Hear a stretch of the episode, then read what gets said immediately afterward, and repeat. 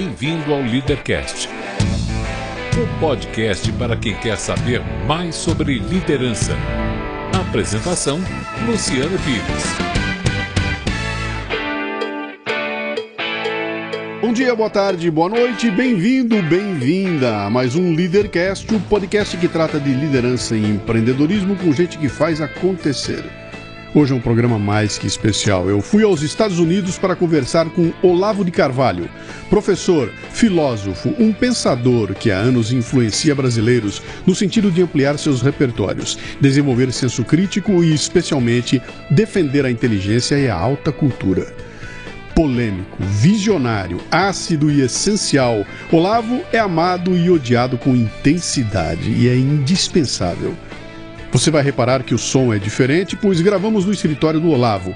Inclusive, eu deixei algumas interferências para que você se ambiente com o nosso bate-papo. Este não é um programa de entrevistas, não tem perguntas programadas nem roteiro definido. É um bate-papo informal, com gente que faz acontecer, que vai para lugares onde nem eu e nem meu convidado imaginamos. É por isso eu não me limito a fazer perguntas, mas eu dou meus pitacos também, você entendeu, hein? Isto aqui não é uma entrevista, é um bate-papo. O Leadercast é lançado por temporadas. Os assinantes da Confraria Café Brasil e do Café Brasil Premium têm acesso imediato à temporada completa assim que ela é lançada. Os não assinantes receberão os programas gratuitamente, mas um por semana. Para assinar, acesse o cafebrasilpremium.com.br. Muito bem, mais um Leadercast. Esse aqui, se, se, eu sempre digo que é especial, esse aqui é mais do que especial, né? Para quem não sabe, eu estou aqui na região de Richmond. Peguei um avião, vim para cá porque meu amigo querido Bruno Gershagen fez uma fez uma a gentileza de me botar em contato com as pessoas aqui. Eu estou hoje cumprindo aqui uma das etapas que eu já tinha colocado como meta, né? Falei um dia eu vou entrevistar essa figura aqui, né? E a gente vai bater um papo aqui naquele esquema de sempre do Leadercast que vocês já conhecem, tá? Isso aqui não é uma entrevista, isso aqui é um bate-papo. Portanto, tem duas pessoas falando, ok? Não tem um jornalista com uma pauta na frente com as perguntas, eu não tenho nenhum papel aqui, eu vou fazer aquelas três perguntas iniciais e depois o papo vai para onde a gente carregar o papo. Tem três perguntas fundamentais que são as únicas que você não pode errar de jeito nenhum, tá? É. Quero saber seu nome, sua idade e o que é que você faz. Bom, meu nome inteiro é Olavo Luiz Pimentel de Carvalho.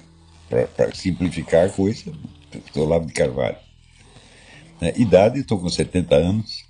O que mais você queria saber? E o que é que você faz? Não, fazer eu não faço porra nenhuma, na verdade. Né?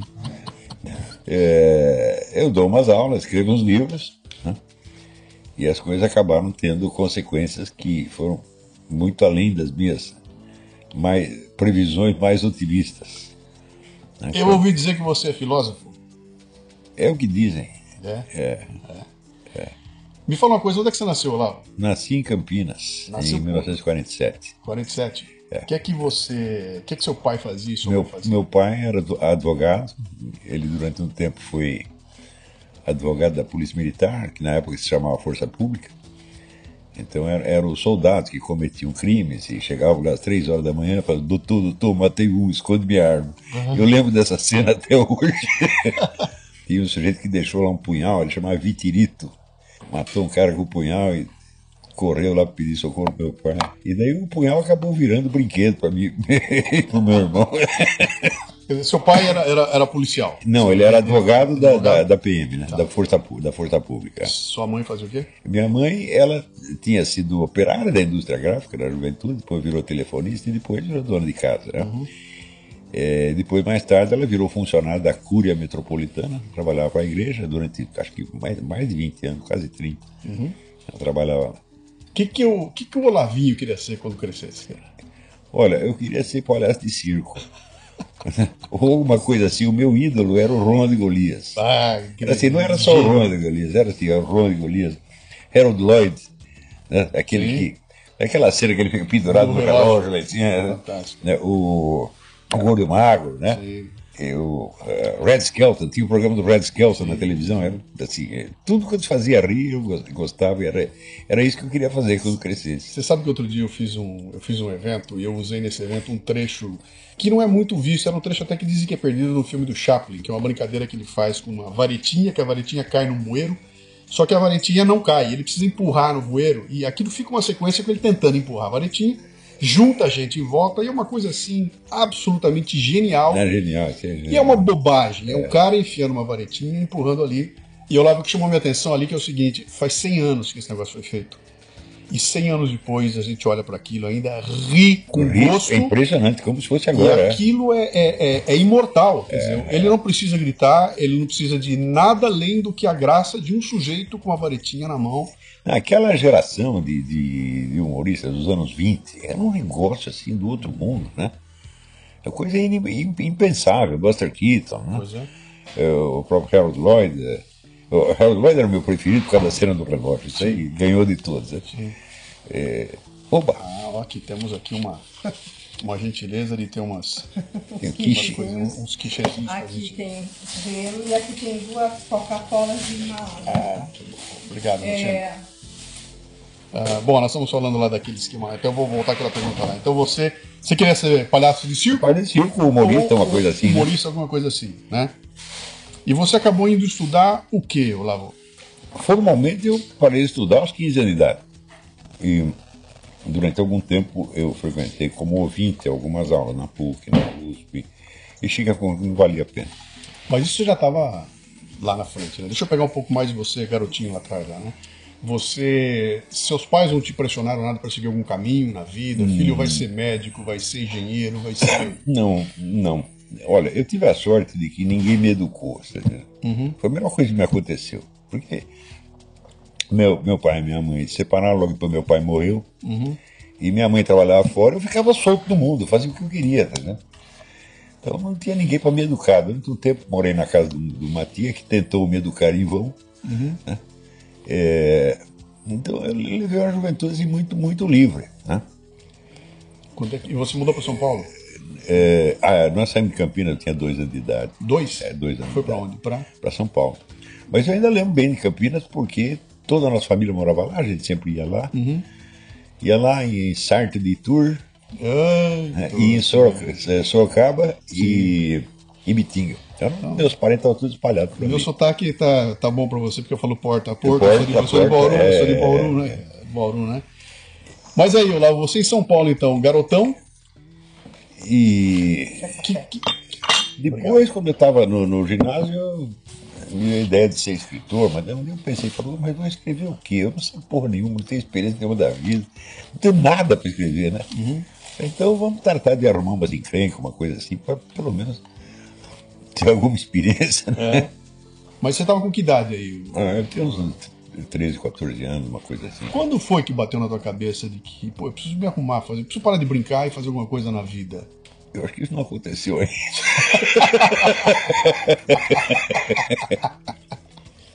ah, que figura. Mas, André, você devia ter falado, pô, eu vou precisar arrumar um dinheiro, tem que me sustentar, tem que fazer alguma coisa aí. Quando é que bate isso? Não, eu comecei a trabalhar muito cedo, eu acho que tinha 14, 15 anos. Uhum. Né? Minha família estava numa merda de fazer gosto. E fui trabalhar de office boy. E uns anos depois, arrumei um emprego na mídia.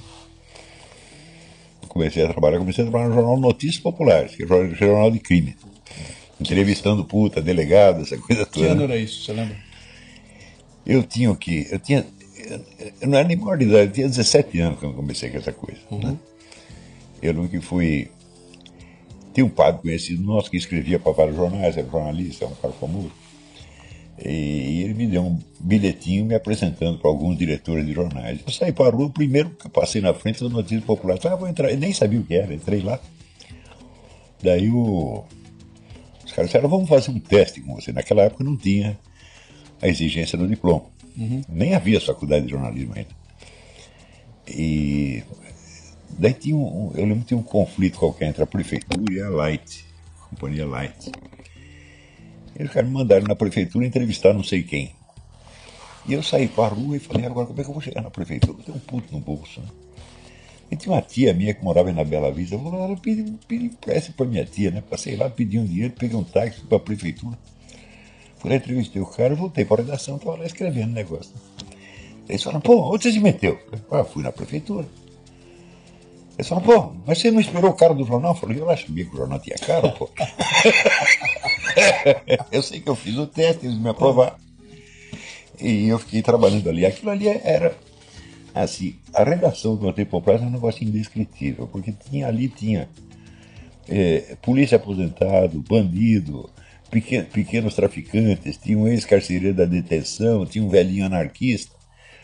E o diretor era um sujeito, era um romeno chamado Jean Mellet, uhum. que era um tipo assim absolutamente extraordinário. Né? Ele, tinha uma, ele tinha duas colunas, escreveu duas colunas. Uma era sobre vida noturna, boates, essas coisas, shows, essa coisa toda. E ele usava aquela coluna para ele comer as mulheres, né? Ele começa, escrevia várias vezes, fulaninha não tem talento, fulaninha não tem talento. Daí fulaninha aparecia no jornal, saía, ia com ele para o motel, no dia seguinte, fulaninha tinha talento. E é, uma vez ele mandou entrevistar o Roberto Carlos, o cantor, é, Roberto, cantor Carlos, Carlos. É. Que na época já era e sucesso, eu, já era é, baita sucesso. E eu saí, procurei o Roberto Carlos e eu não achei. Não achei, ele não estava em casa, não estava na gravadora, não estava aqui, não estava ali, não estava na casa da minha. Eu voltei no final até falar assim, ele fudeu, velho, não, não achei o homem. Ele falou, deixa comigo. No dia seguinte ele botou uma manchete, Roberto Carlos sumiu. Quer dizer, ele usava a falta de notícia Sim. como notícia, né? Pra você que está ouvindo a gente aí, que não sabe da história, a, a gente dizia naquela época que o, o, Notícias Populares era um jornal que se você torcesse, saía sangue. Saía, é, é. E ele tinha manchetes que eram coisas inacreditáveis. É, acho que alguém tem que lançar um dia um livro só com as manchetes do Notícias Populares. Porque aquilo era, aquilo era, era, uma loucura, né? Era, era um jornal que hoje em, dia não, hoje, hoje em dia não haveria a menor possibilidade de haver um jornal com aquela irreverência, aquela loucura que eles tinham lá, e você estava jogado lá no meio daquela, daquela bagunça. No meio daquela bagunça. Foi tua escola aquilo lá? É, não, minha escola no jornalismo, ali eu aprendi um pouco, graças a um colega meu chamado Zé Carlos Guardavio, já falecido, que era um jornalista de enorme talento, ele era um editor de texto lá, ele me ensinou muita coisa. Mas eu fui aprender mesmo quando eu fui trabalhar na sucursal da Folha em Santos, hum. onde tinha um editor de texto que era o Ciro Franklin de Andrade, eu acho que esse foi o meu professor da redação jornalística mesmo, né? Mas eu, eu tinha essa inclinação natural para coisa. Eu escrevia, escrevia correto, assim, sem nunca ter usado gramática. Eu não sei como aconteceu isso aí, né? Ah, deixa eu te terminar a história do, do, do, Roberto Carlos. Ah, é verdade. Daí o Roberto Carlos telefonou lá. Ô, Mele, que porra é essa? Daí o Mele, deixa comigo. No dia seguinte, Roberto Carlos apareceu.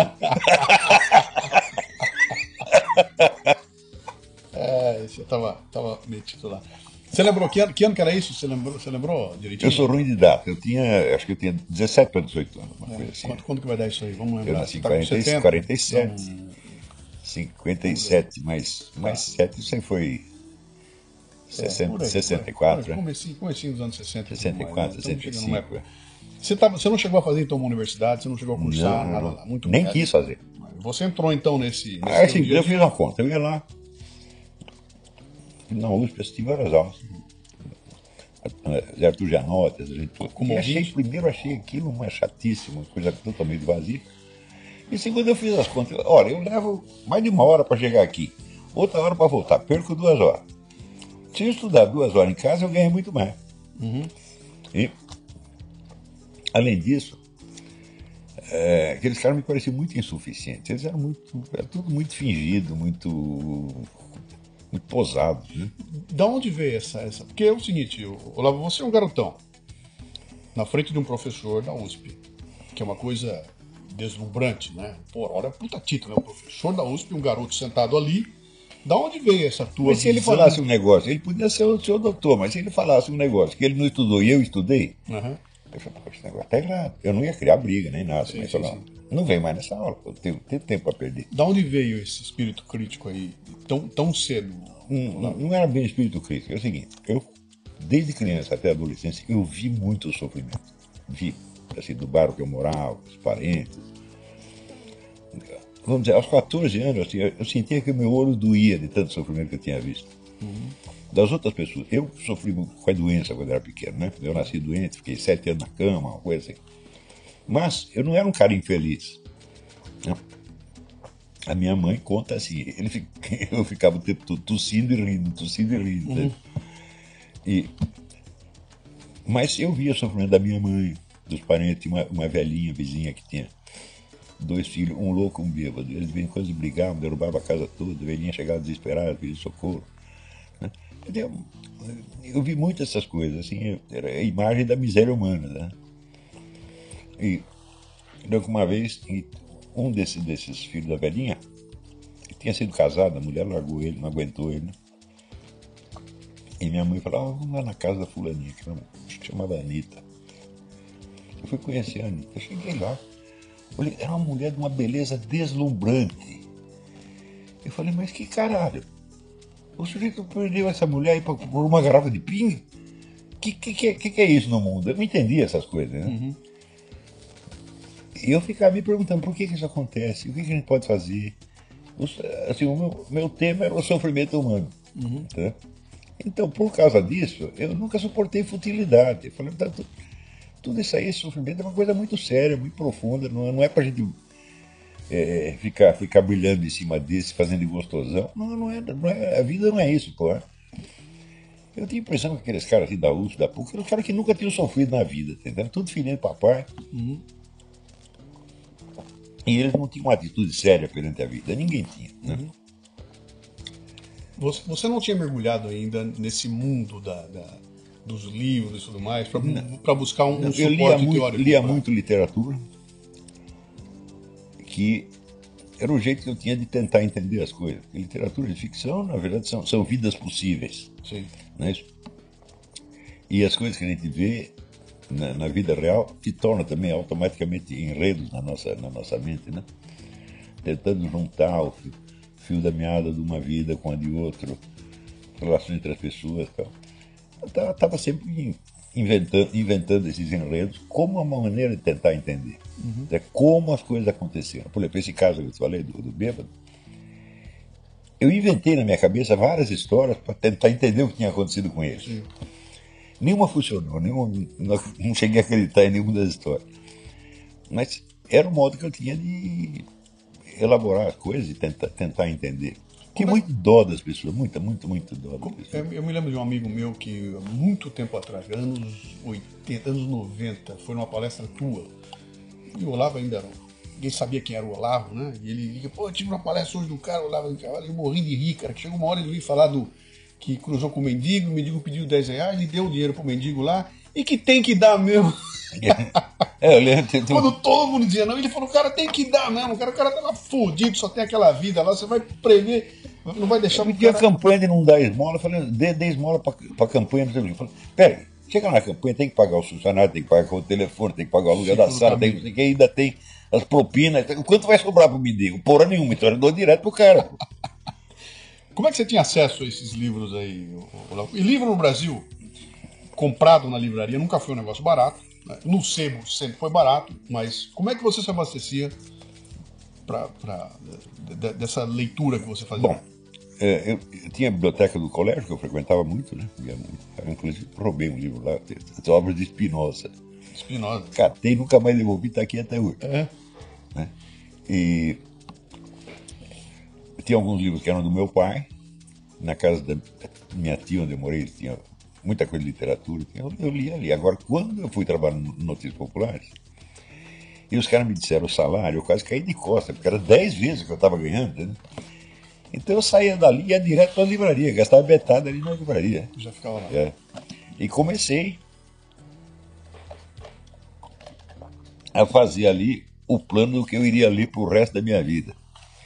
Né? Eu lembro que caiu na minha mão então a história da literatura ocidental do Otto Maria Carpo, e eu li aquilo e marcava todos os livros que ele mencionava e que pareciam importantes no desenvolvimento literário do Ocidente. Né? E de certo modo eu sigo essa lista até hoje. Você tem uma característica interessante que é essa visão de. Quando a gente fala de livro, tu, tua visão sempre é longo prazo, né? Porque você, outro dia eu estava ouvindo um material teu que você dizia o seguinte: eu não tenho como querer entender o Islã sem estudar durante 10 Não anos o Islã. é. Eu não tenho como entender o comunismo sem estudar profundamente 2, 3 anos o comunismo, né? E é sempre aquela coisa de o que é que eu vou estar lendo daqui a 10, 15, 20 anos. Você botou a lista ali na frente Claro. e não é uma lista que muda conforme muda o bate o vento. Ela É é, isso que eu tá chamo o, o mapa da ignorância. O mapa da ignorância é o seguinte: é você saber o que, que te falta saber para você entender determinada coisa. É porque querer entender, bom, todo mundo quer entender, mas. Daí você tem alguns dados, algum pouco de conhecimento, você diz, bom, mas para entender isso falta aquilo, mais aquilo, mais aquilo, mais aquilo, mais aquilo. Você fazer essa lista e programar os seus estudos. Por exemplo, o negócio de comunismo. Eu publiquei um artigo que eu dava um roteiro. Falei, você quer entender o que porra é esse negócio de comunismo? Está aqui a, a lista do que você tem que ler por, mais ou menos pela ordem. Não sei se alguém seguiu o programa, mas eu calculava. E aquele programa podia ser seguido uma coisa assim entre 2 e 5 anos. Você vai ter que dedicar de 2 a 5 anos da sua vida para você poder falar do assunto com algum conhecimento. Se não, você está falando apenas de coisas que existem na sua cabeça, tá entendendo? Que não são, não estão acontecendo na realidade. Nós formamos imagens e nos apegamos. Umas nós nos apegamos, nós gostamos delas, outras nos causam horror, etc. Mas é tudo na nossa mente. né? Quer dizer, para você saber o que está acontecendo mesmo, você tem que olhar uma coisa por vários ângulos. Você tem que fazer muita pergunta, você tem que se contrariar, você tem que. E se não for assim, se for de outro jeito? né? Dá um trabalho, filho da puta. Dá um né? trabalho. É.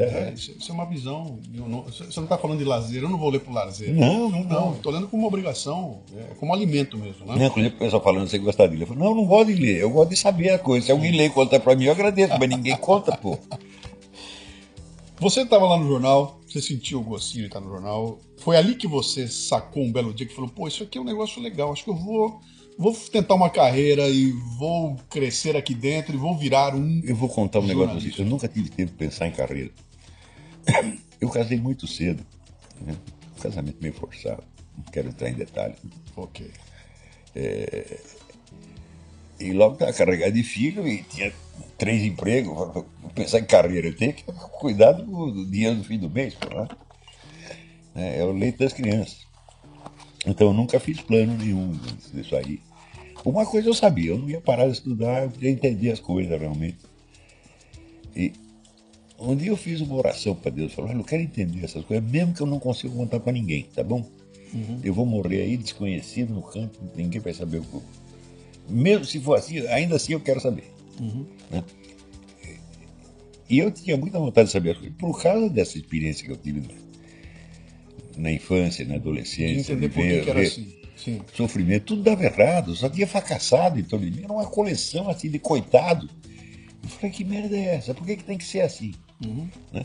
Olha, vou contar um negócio pra você. A primeira vez na vida que eu tive a experiência de ver que algum problema tinha solução foi quando vim nos Estados Unidos em 1986. Até lá, eu só via problemas sem solução. De repente eu chego aqui e vi que os americanos sabiam. Ah, tem um problema, como é que vão resolver assim, sabe? Isso não existia no Brasil. Solução de problemas não existia, só existia problema e sofrimento. Dizer, o senso, vamos dizer, prático de não sofrer pelos problemas, mas tentar, tentar realmente superar, isso não existia no Brasil. Né? É, o pessoal levava tudo para o lado muito emocional, chorava muito, se queixava, mas não fazia porra nenhuma. Você estava num momento interessante, né? você começou sua carreira aí, digamos assim, na, na imprensa, tudo, num tempo que era um negócio louco. Você estava numa redação de jornal e podia trombar com Carlos Drummond de Andrade, sentado escrevendo uma coluna. Você virava no outro canto lá, tinha- você pode falar os grandes nomes, você podia cruzar com essa turma, então havia um peso, digamos assim, literário no jornalismo daquela época, que era uma coisa Havia, havia. maluca, né? E você estava circulando no meio dessas pessoas. O, o jornalismo era culturalmente muito rico nessa época. Sim. né? Notícias populares não, evidentemente. Aquilo Claro. era jornal de, jornal de puta. né? Sim. E, mas de qualquer modo, eu acho que foi bom parar ali. Eu ter ido parar lá, você tá entendendo? Para ver as coisas como elas eram na realidade. tá A vida, do- vida do povão mesmo. Sim. É. Como é que era a tua, tua relação com esses caras aí? Você trombou com. Você chegou a Ah, eu era com amigo o do Otto, mundo. o Otto Capona em alguma redação? Não, não, não conheci quem que você pessoalmente. trombou, né? foi, foi mais tarde, eu estava fazendo um jornalzinho para o pessoal da Faculdade de Direito. Uhum. E é, eu escrevi para o Carpu pedindo um artigo. E por incrível que pareça, ele mandou o artigo de graça. Né? Foi o único contato que eu tive com ele. Né? E, e depois, mais tarde, eu conheci o sujeito que era o melhor, um dos melhores amigos dele, o Carlos Heitor Coni, o Pedro Trompovski, que morava em Paris. Esse era, era, esses dois eram os melhores amigos dele. Uhum. E me contaram muita coisa do homem, mas eu nunca o conheci pessoalmente. Como é que era para você circular nesse meio onde tinha essas estrelas e você estava ao teu alcance? Você de repente encontrava um sujeito desse aí. O que, que era a tua postura? É uma curiosidade que eu tenho, saber o que, que é. Não era- Pô, eu, tô, tô- eu tô diante de ti aqui agora, tá? Você tá aí sentado. Eu aqui, Luciano, o que eu quero? Eu quero sugar de você o máximo que eu puder, como eu faço lendo, escrevendo, etc e tal. Então, é, essa é a postura. Eu não vim aqui te, te julgar. Eu, eu quero. O que, que, o que, que o Olavo tem para me dar como se Eu, fosse um eu mentor? né? ficava, Como é que era? eu ficava amigo de todo mundo. Eu não tive mentor nenhum, na verdade. Sim. Primeira vez que eu encontrei um sujeito que me ensinou alguma coisa, eu já tinha 28 para 29 anos. Foi o padre. Não. O, o, o, o padre Caetano de Vasconcelos, eu tive pouco contato com ele, na verdade. Ele foi muito bom para nós, era amigo da família, foi ele que me arrumou um emprego, né? Né? E... Mas foi, eu conheci um sujeito que era um psicólogo clínico argentino, não era brasileiro, um argentino criado na Suíça, que tinha estudado psicologia na geração mais brilhante da psicologia europeia, que eram os discípulos imediatos do, do Jung. Yolanda Jacob, Maria Luiz von Franz, e o homem era um gênio. Ele era um gênio da psicologia clínica. Você mandava lá um sujeito esquizofrênico, três meses depois, ele estava bom, porra. Ele fazia milagre. Né? E ele me ensinou muita coisa. Ele me contratou para escrever um livro para ele. Ele disse: Olha, eu vou dar um curso, mas eu não domino a língua portuguesa, então você redige o curso para mim. E eu nu- nunca consegui escrever o livro. O negócio era tão rico, tão, era um mundo inteiro de- de novidade para mim. né? Eu nunca consegui escrever o livro, mas aprendi um bocado de coisa. Você não te incomodava o pessoal que tá em volta de você ter um diploma na mão, tá diplomado e você lá com 20 anos de idade sem cagando para diploma nada? Não, não tinha diploma na época. O que aconteceu é o seguinte, quando criaram as faculdades, foi, foi o governo militar que regulamentou e tornou obrigatório o diploma, é, vinha que o sujeito que já tivesse uma- uma- alguns anos de carreira ali, ele automaticamente recebia o certificado. Né? Sim. E eu fui beneficiado por isso. Sim. Eu me lembro da lei do jornalismo, lá aconteceu isso também nos anos 70, né? Que... É, exatamente. Sim, sim, sim. E é, é interessante essa, essa coisa toda aí. Muito bem, você então. Eu tinha umas perguntas para te fazer desse ambiente do acadêmico, tudo, mas já vi que você tá, você tá, você tirou ele fora Não, da não, tua- não, eu tava, eu Você tava, tirou da eu tua tava vida lá no isso? meio dos polícia, puta, essa Sim, coisa toda, sim, então sim. meu mundo era outro, né? Sim.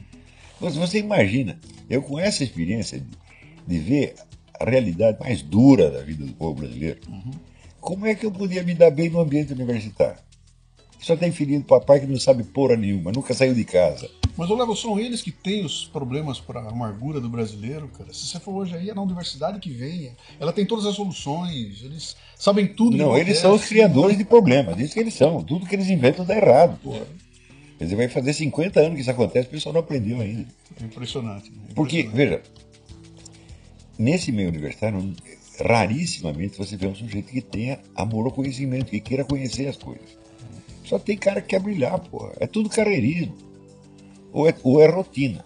Os melhores caras são aqueles que cumprem o regulamento, fazem o seu servicinho, mas não tem paixão de conhecer, certo? Muito menos tem um interesse real pela vida do povo. Não tem, não. É tudo, tudo. Como é que se diz? É tudo teatro. Tudo teatro. É mu- Olavo- muita vaidade. Agora, você veja. Eu nasci, a primeira coisa que eu fiz foi ficar doente. Sete anos na cama. Com febre o tempo todo, delirando pra caralho. Quando eu comecei a. O que, que era que você tinha? Eu tinha uma infecção no pulmão, que inclusive me deixou um. um eu tenho um tumor aqui estacionário. Ele tem faz 70 anos. Não me matou ainda. E tinha febre o tempo todo, ninguém sabia que merda era que era. Deram 500 diagnósticos diferentes, 500 tratamentos diferentes. Você tem um tumor parado no pulmão? Ainda tem, ainda tem, tá e aqui. fuma que nem um destrambelhado. Então não faz a Você menor está tentando matar o, pu- o- Você está querendo matar o, o tumor, é isso? Essa- Eu come... Veja, o pessoal fala, ah, o cara tossiu. Eu comecei a tossir no primeiro dia de vida.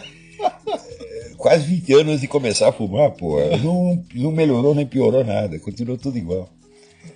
E, então, quando eu, quando eu saí para o mundo, né, tinha até brincadeira do Milor Fernandes. Ele dizia, Milor Fernandes nasceu no Rio de Janeiro aos 8 anos de idade. pá, pá, pá. Mas comigo isso foi real. Eu nasci aos 8 anos de idade mesmo. Quando Saiu saí para o mundo, eu curei, ninguém sabe por quê. Do dia para noite fiquei bom. É, e daí eu só queria saber de subir em cima da casa, é, pular, correr, fazer tudo que, tudo que era perigoso eu gostava, né? E por causa disso, é, eu nunca me senti muito infeliz. porque já tinha- Porra, eu já me fudi tanto, né? tanto- Tudo que vier depois é lucro, porra. Sim. Não vou reclamar de nada, nunca. E você é assim até hoje. Eu só não reclamo, não. É. Tá tudo ótimo. Você passou, você passou por uns perrengues, nós vamos chegar neles lá, né? Você está no jornalismo aí, então, mandando ver, anos 60, né? Pegou uma época do Brasil que, pô, o Brasil dos anos 50 era o que havia de, né? Porra, era campeão de basquete, campeão de futebol, a música brasileira tocando no, no, no, Music com Hall todo dos o problema Estados que tinha, o Brasil era um país delicioso. Essa é que é a verdade. Era bom viver no Brasil. O Rio de Janeiro dos anos 50, Nossa, 60, a gente, era... a gente morava em São Paulo, mas a gente ia frequentemente pro Rio. A gente ia nos bailinhos, sabe onde? Na favela, porra. Depois saía, dormia na praia, não tinha perigo nenhum, né? E eu fiz isso muitas vezes. E- mas era outro Brasil, esse Brasil já morreu. Não tem mais. Sim. Começa a haver uma mudança importante no final do meados dos anos 60, quando houve lá o, a- aconteceu o regime militar e tudo mais. E você estava no olho do furacão na época, você estava ativo na imprensa em pleno regime militar. É, e o nego me cooptou ali para entrar numa facção da esquerda que era uma dissidência do Partido Comunista, dirigida pelo Marighella. Isso foi dois anos antes de começar a guerrilha. Mas o pessoal ali já está coletando bomba, aprendendo coisas. Coisa que não... O que, que era? Como é que era essa cop... co- Você falou, o cara me cortou. Como é que era? Como é que acontecia isso naquela época? Olavo? Porque ainda não era uma coisa por baixo do pano, né? Ela não era aquela coisa Chegávamos da... cair bem- na clandestinidade. Ainda não estava assim. não era clandestino, mas era discreto, para dizer o mínimo, né? No primeiro os caras chegavam com a gente, faziam amizade, puxavam papo, pá, pá, pá, daí começava a comentar a situação política, pá, daí assim acabava te convencendo que você tinha que fazer algo né, contra o estado de coisa. Então, naquela época, vamos dizer, lutar contra a ditadura, a única alternativa que tinha era a esquerda, não tinha mais nada. Né? Então, nessa, nessa onda, eu acabei entrando, não fiquei muito tempo, não. Porque logo me desiludi com os caras. Não me desiludi ideologicamente. Eu não, eu não tinha consistência ideológica suficiente para discutir essas coisas. Eu me desiludi com eles moralmente. Eu falei, ah, essas pessoas são piores do que os milicos. Quando eles subirem no poder vai ser uma merda. Então é melhor cair fora daqui. Mas caí fora, mas não briguei, não rompi assim. Ah, rompeu com o comunismo, não foi nada disso. Simplesmente pulei fora. Mantive amizade com os caras, de vez em quando eles pediam um favor, pediam para esconder um cara, para esconder umas armas. Também eu sempre fiz tudo que pediam. né? Mas sem nenhuma convicção ideológica. né? Hav- Havia naquela época uma- um, um trabalho de levar essas ideias para dentro da imprensa? De, de levar ao povo essas ideias de uma forma. colocar dentro do texto, etc. Você sentia Quando isso? o governo militar regular- regulamentou a profissão de jornalista, tornando obrigatório o, o- o diploma para os que entrassem dali para dentro, e tornando obrigatória a sindicalização, houve uma campanha para sindicalizar todo mundo. Mas quem chefiou a campanha foi o próprio pessoal da esquerda. Como é que eu sei disso? Ah, eu estava lá, eu sindicalizei um bocado de gente. E na hora que você sindicalizava os caras, você pegava o perfil ideológico dele para saber se ele podia ser cooptado, podia entrar também. né? Eu até acabei, veja, são coisas horríveis. Eu acabei atraindo para isso um rapaz que depois morreu na guerrilha. Não posso dizer que eu matei o cara, mas eu dei a corda com que ele se enforcou. Né? Isso são coisas que fazem a gente pensar. Quer dizer, sempre há uma inteligência arquitetando esse- esses movimentos. é, Sim, sim, sim. e- Havia um camarada do, do- que era do comitê estadual, chama não sei que Costa. É, é um inteligentíssimo, um dos caras mais inteligentes que eu conheci na minha vida. Era um cara que articulava tudo. Ninguém sabia onde ele morava, ninguém sabia o que ele fazia. Estava sempre cheio de dinheiro. né? E ele que articulava a molecada. E nós ali montamos, então, a célula ali da, da Folha de São Paulo. E de vez em quando tinha umas tarefas para cumprir. Quer dizer, você teve ativo então. Distribuir o jornal A Voz Operária, essa coisa toda. Sim. Mas era uma posição ambígua, porque eles estavam rompidos com o Partido Comunista, mas eles se consideravam o Partido Comunista. Né? Então eles passavam mais tempo falando mal dos velhos, que eram os, a turma do Prestes, do que combatendo a ditadura. Você quando. Outra experiência que eu tive na época, teve uma eleição no sindicato e tinha uma chapa que dominava o sindicato desde 20 anos. E o pessoal dessa, dessa agremiação de fala, não, os pelegos, os pelegos, raposa velha, etc., temos que tirar esses caras de lá. Aí eu participei ativamente da campanha. E um dia teve um encontro com os caras da outra chapa. Eram todos da mesma agremiação política. Eu disse, pô, então essa briga é só para enganar a trouxa, tá tudo combinado. Né? E, e tava. E tava, era assim, era assim mesmo, eram todos da mesma organização. Você me lembrou de uma coisa? Deixa eu te dar um, um pitaco agora meu aqui. Minha época de me aproximar dessa. Eu estava em 1975, 6 e 7 estudando em São Paulo, no Mackenzie ali. E, e, foi com uma época que tinha um movimento de rua, uma coisa grande acontecendo lá, os estudantes se levantando. E eu estava participando ali porque eu era do Diretório Central dos Estudantes do Mackenzie, que é, era considerado a, a, o outro lado, né? Porque tinha a USP ali na esquerda e o Mackenzie era o lugar do, Era do comando de é. caça aos comunistas. Mas já era pós, era uma época depois daquela lá, né? E eu participei de uma série de reuniões e participei de algumas, algumas, algumas reuniões grandes lá. E em algumas delas tinha gente dos sindicatos vindo lá do ABC, que estava se organizando aquela coisa do ABC. E foi ali, em contato com esse pessoal, que eu senti o que, que era essa questão do sindicato, que para mim se resume nesse tipo de coisa. Olá, você não concorda comigo, tudo bem, eu vou quebrar seu braço. Ok? Eu vou botar fogo no teu carro era assim e vou jogar uma pedra assim na, na- E quando eu vi isso acontecer, eu falei, cara, mas esse é o argumento? Se eu não concordo com você, você quebra meu braço? Aí eu entendi que o bicho ia pegar, e nem me aprofundei, me afastei pro resto da minha vida. Então o pessoal costuma dizer, ah, como é que era? Eu falo, "Ah, cara, eu, eu, eu, eu, eu sou contra o PT desde antes do PT nascer. Mano. Por quê? Porque eu vi como nasceu e vi qual era a argumentação. E era uma coisa muito rude, né? Eu falei, cara, isso não pode estar certo, né? Não, né? Isso não é argumentação, dali pra frente eu, eu segui por um outro por um outro caminho, né? Mas deixa eu continuar contigo. A gente bateu numa, numa tecla interessante aí, que era o Brasil que estava se construindo naquela época, que era um Brasil que quando você olhava, falava, cara, isso aqui vai... Quando nasce aquela história, né, do o, gigante adormecido, ele vai acordar, hora que acordar ninguém segura, porque nós temos tudo para fazer acontecer, e a gente acabou enfrentando uma tremenda de uma... de uma... Como é que eu vou... que nome eu vou dar para isso aqui? Foi uma desbundada sem tamanho, né? Porque tudo aquilo que se prometia que ia acontecer, quando veio os anos 70, cara, agora vai, agora vai, anos 80 parece que não vai, anos 90 nós estamos na democracia, tudo vai acontecer, e o Brasil dá uma brochada sem tamanho e nada daquilo acontece, né? Como é que você olhou isso tudo? ah, ah, você estava no olho do furacão, você fazia parte da mídia, cara, você estava fazendo a cabeça das pessoas, já numa época importante, né?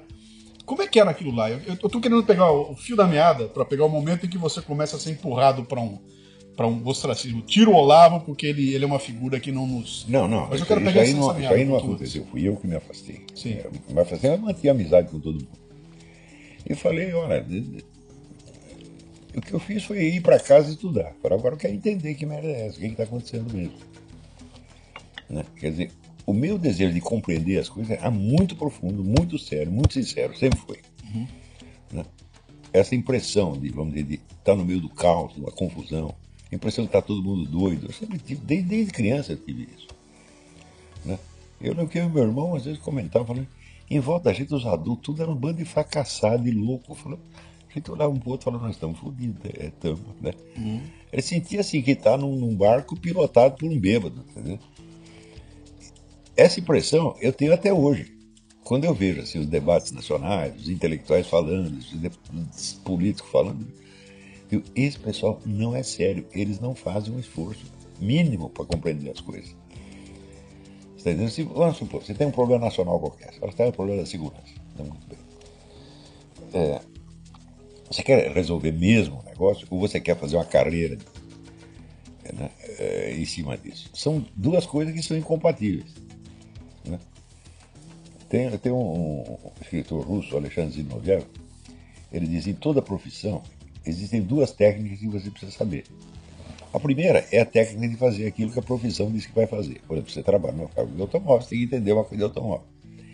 E o segundo conjunto de conhecimentos técnicos que você tem que ter é como sobreviver e subir na profissão.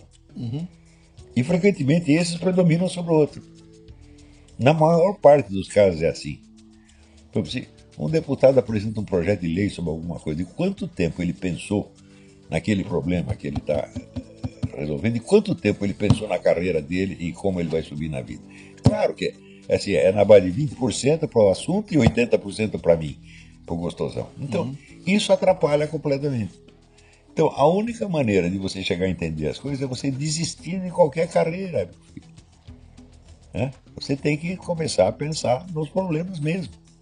Pouco importante se você vai conseguir usar aquilo profissionalmente ou não. Isso aí, você vê, quando foi que, sei lá, Aristóteles pensou na carreira dele? Ele nunca pensou, cara. Ele só estava pensando nos problemas. A carreira veio como um efeito assim, secundário.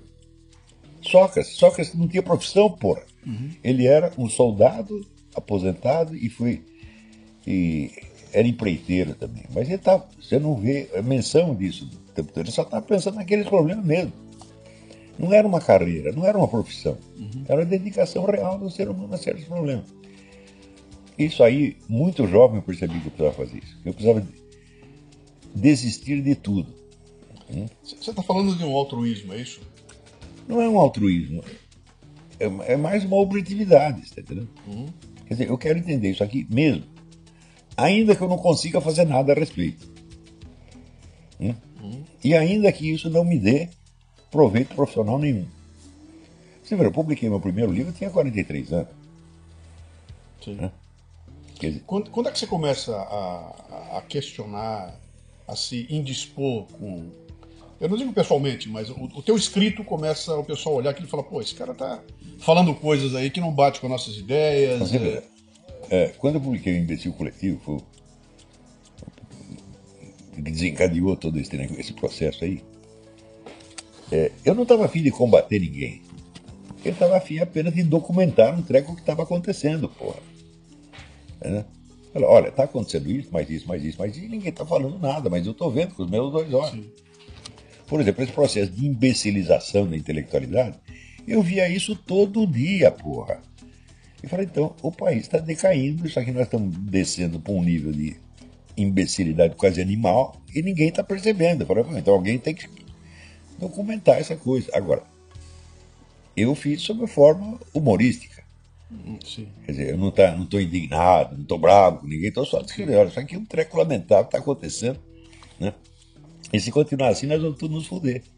Porque é a intelectualidade que desenha, delineia os problemas, mostra para a pessoa, começa a discussão, entendeu?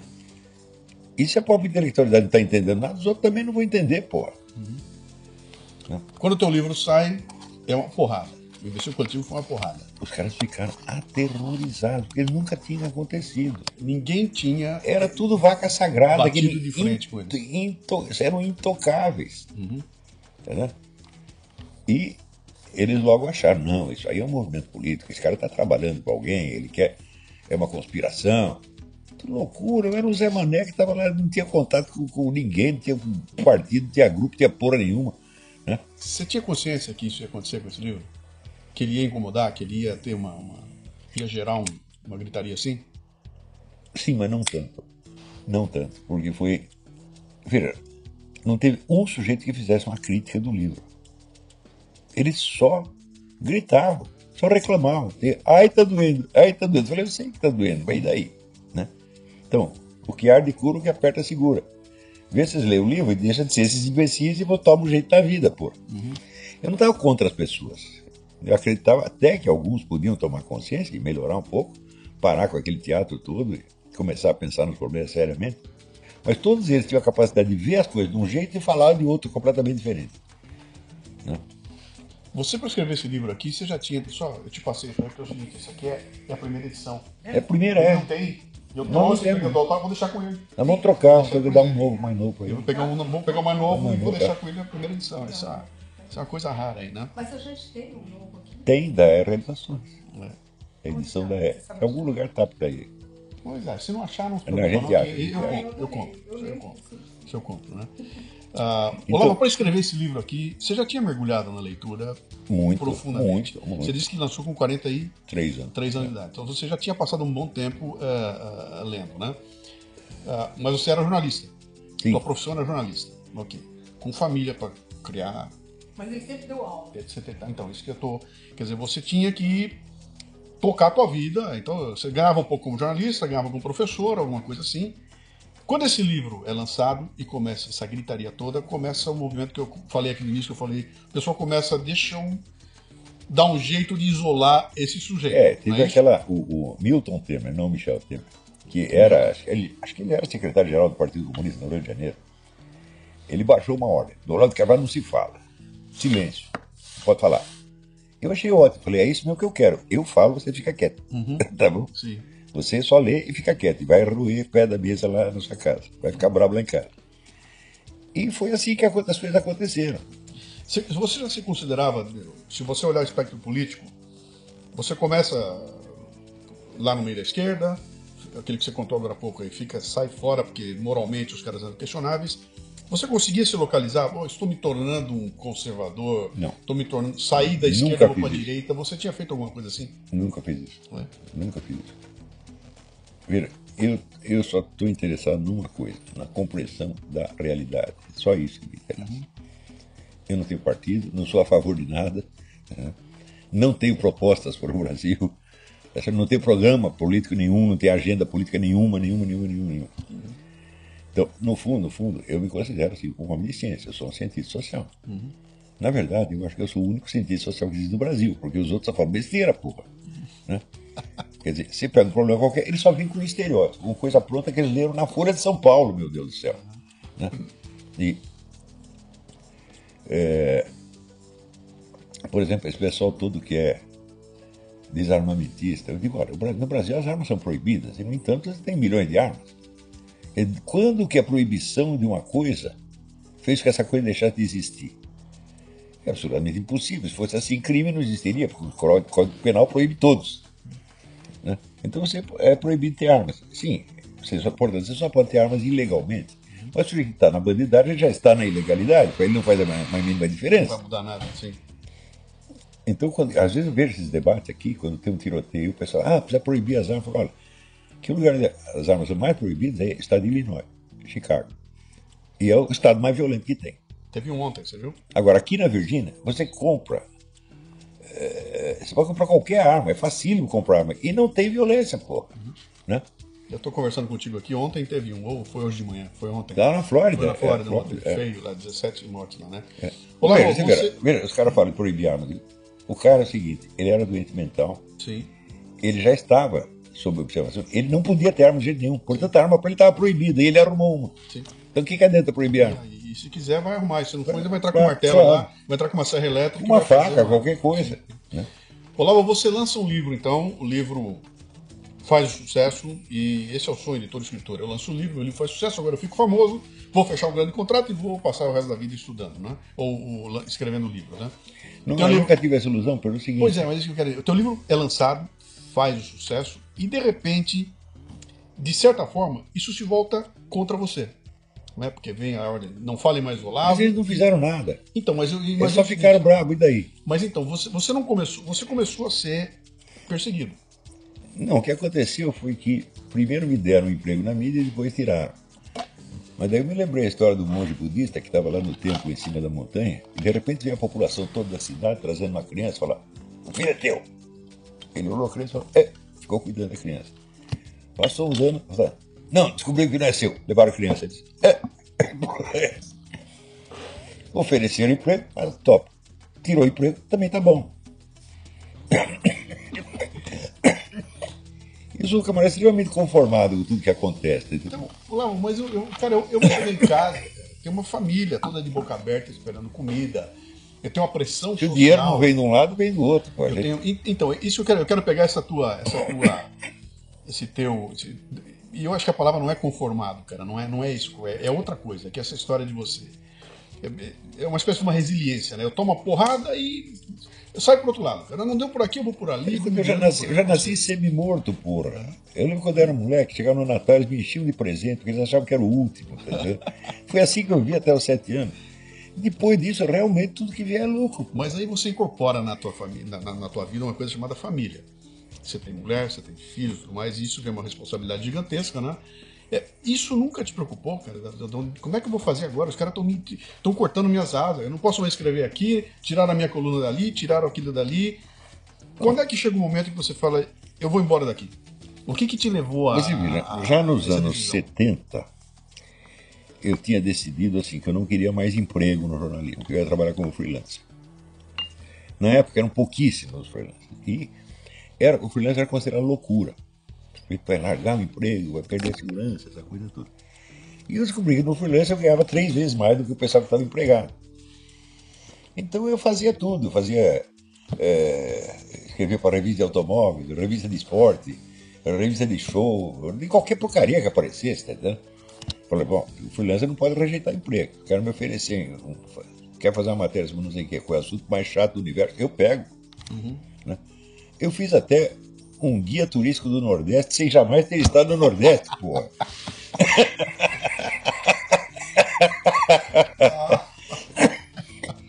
E depois tinha sempre serviço para revistas, que revistas, jornais que não tinham relevância política nenhuma. Revista de administração, de economia, de engenharia. Mas sempre tinha alguma coisa para fazer. né? E eu não rejeitava serviço, não. Falei, Eu não posso rejeitar, porque eu não sei se no mês que vem vai ter. Então eu até que vivia bem com isso aí. Né? Eu não espalhava muito, não, para o pessoal não ficar com inveja. Mas um dia, você vê, o freelancer era tão raro na época que os caras do jornal, do sindicato, do jornalismo, vieram me entrevistar. Era uma raridade, o cara que vive do freelancer. Como que você vive? Eu falei, pô, tô vivendo melhor que vocês, porra. Vocês são os trouxas. É. O freelancer é o futuro do jornalismo. Né? É, Então, na verdade, nunca me apertei completamente. Ficar na merda total, nunca fiquei, graças a Deus. Ah, me fala uma coisa, quando foi que chegou aquele momento em que bate né, em você a certeza de que você tem que sair do Brasil, tem que ir embora? Você veio pra cá, visitou, conheceu, Foi se no ano de e... 2005. né? É, eu estava com o saco muito cheio do Brasil. Fala, pô, se eu ficar aqui mais um mês, eu vou matar algum brasileiro na rua. Qual brasileiro? Qualquer um. né? Eu vou pro Pinel, porra. Isso aqui tá, tá muito louco. Né? Eu preciso botar um pouco de ordem na, na- na minha cabeça, na minha vida. E eu estava pensando nisso e aparece um, na... Eu rezei pedindo, falei, Deus, me tira daqui. E tirou.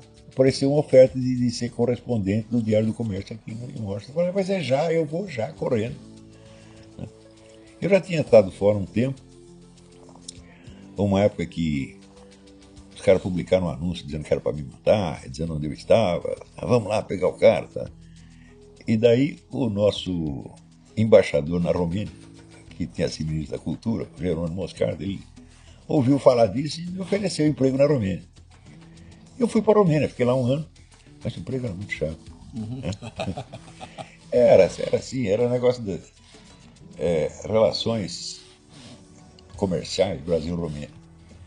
né? Então chegava lá um cara vendendo novela da Globo para vender lá, eu tinha que apresentar o cara para os romenos, e eu chegava para o romeno e falava, não compro essa merda, não.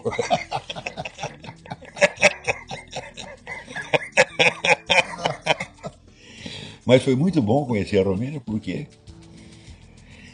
é um povo excepcionalmente culto.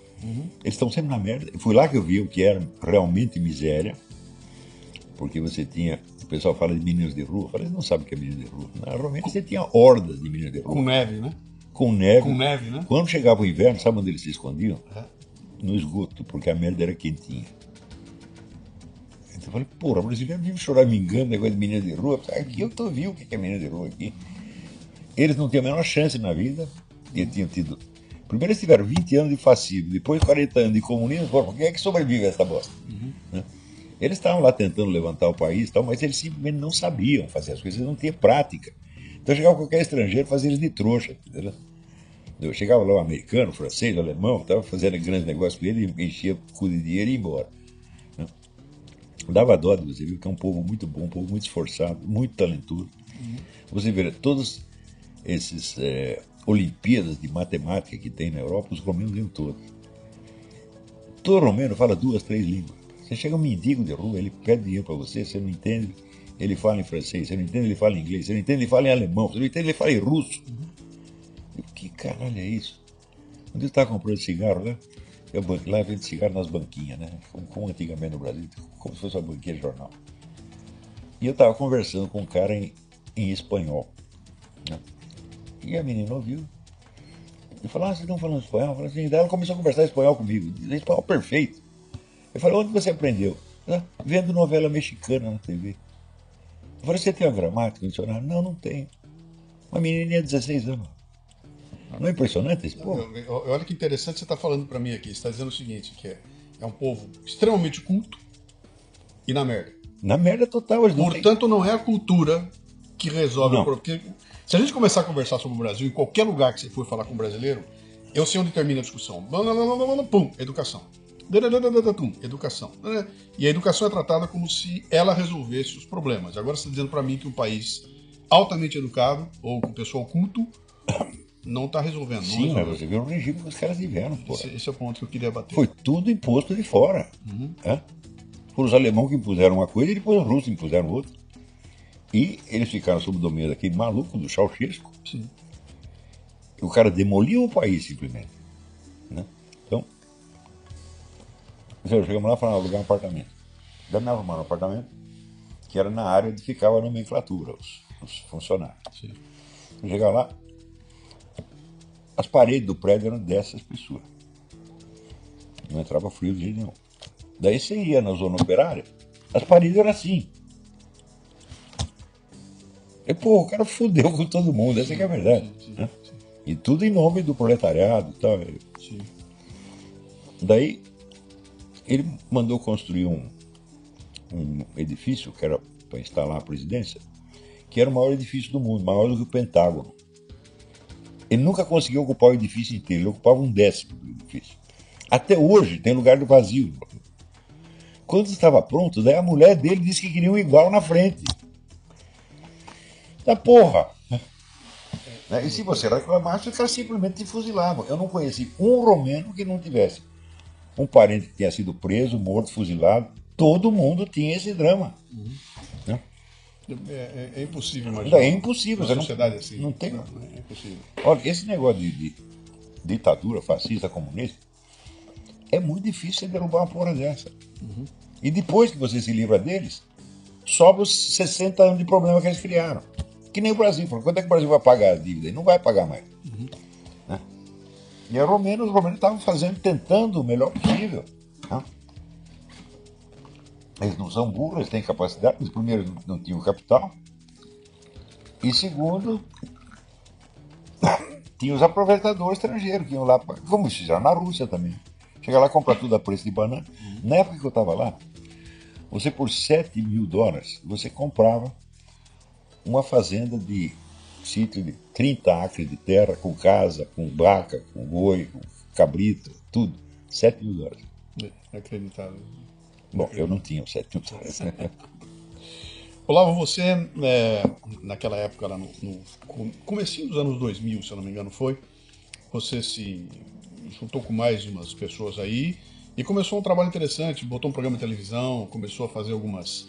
Começou a botar essas ideias um pouco para aparecer um pouco mais, né? Me fala um pouco como é que foi essa, essa aventura. Esses programas estão no ar até hoje, vou botar o link aqui na Então, descrição. o primeiro programa que eu fiz foi. A primeira coisa, a iniciativa desse tipo foi o Mídia Sem Máscara, Sim, que era um jornal eletrônico feito em casa por mim, pela Roxane e pela minha filha Inês. Era assim, produto doméstico, né? E, por incrível que pareça, começou a fazer sucesso. como é que você distribuía isso? Essa era da internet, só Internet, internet. né? Você sabe que você hoje é citado como o dono do mídia sem máscara, né? Você é um barão da Não, mídia. não, Você- eu sou. Olha, É, o Olavo, quem é o Olavo? O Olavo é o dono do mídia sem máscara, né? Não, você acha que aquilo lá não tem dono. Aquilo é né? casa de Maria Joana. Não, não tem dono. Eu não dou mais palpite ali. Eles publicam a minha coluna lá, tiram do Facebook, põem lá a minha coluna. Mas eles têm total autonomia, eles fazem o que eles quiserem lá. Eles estão fazendo muito bem feito, não tenho nada. Mas você cria aquilo como o quê? Como uma válvula? Primeiro, primeiro era como um media watch. Porque na medida que a intelectualidade toda se corrompe, a mídia se corrompe muito mais. eu- Sim. Então eu vi assim, notícia faltante, notícia eh, alterada. Tchau, Rô, você vai pegar, você vai pegar a Leila e os computadores, né? pegar a lei e os computadores. Tá bom. Tchau, querida. Vai devagarzinho pela direita, hein? Vai devagarzinho pela direita, tá? Vou devagarzinho. Eu encostei o carro ali atrás, acho que dá pra tirar. Dá, Se não dá. me- Tá bom. Tranquilo. Obrigado. Então, até depois. Obrigado. Então, era, começou como um media watch. É, depois eu não podia mais continuar a fazer aquilo, entreguei para um editor, entreguei para outro, entreguei para outro. E a coisa foi virando é, um negócio mais político geral. A tua ideia de fazer um Media Watch eh, foi independente? Você Era pra- queria era algo pra- independente? É, eu- o objetivo assim, não estou combatendo nada, não estou lutando por nada, estou apenas documentando. Porque se as coisas acontecem e você não documenta, depois você esquece. E você fica perdido no espaço. Você viu o que aconteceu? Até mencionei isso naquele encontro que teve lá com o Suplicy e outros. É, se você pega a literatura brasileira, até os anos 60, você lendo a literatura brasileira, você sabe o que é a sociedade brasileira. Ela está documentada ali, ela aparece. Você lê então Jorge Amado, Graciliano Ramos, Alindo Rego, Otávio de Faria, Zé Geraldo Vieira. Tal. Você tem uma ideia do que era o Brasil. Nos anos seguintes, a literatura, o que sobrou da literatura, simplesmente não documenta a realidade do Brasil. Então, você não tem memória das coisas. Então você não sabe o que está acontecendo. Portanto, tudo que você decidir vai dar errado. É muito simples isso. O sujeito perdeu a memória, como é que ele vai se orientar no, no- no mundo, né? Então, o meu objetivo era sobretudo isso, documentar para a gente não ficar mais louco do que já está. Né? Agora, é evidente que tem pessoas que se sentem ofendidas por isso, acham que eu estou fazendo isso para fuder com a vida delas. Não estou, não. Agora, se você cria uma vida baseada toda na mentira, no fingimento, e eu conto a verdade, é claro que vai doer, mas eu não estou fazendo para doer. Né? É. Não é para pôr no seu cu, meu filho, é simplesmente para a gente não ficar louco, mais louco do que já está. Né? Tem uns caras que vivem dessa loucura, porra.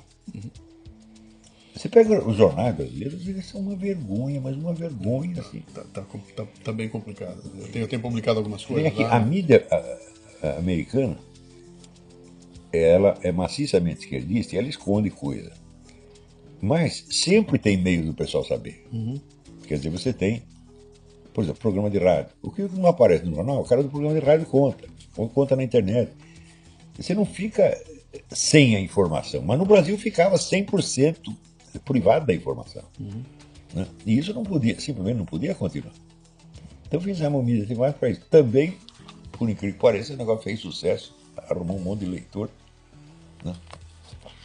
E aí você montou o programa de E daí, televisão. daí quando fomos no, no, pro Paraná, alguém, teve, acho que foi o Zé Monir, já falecido, No Inácio.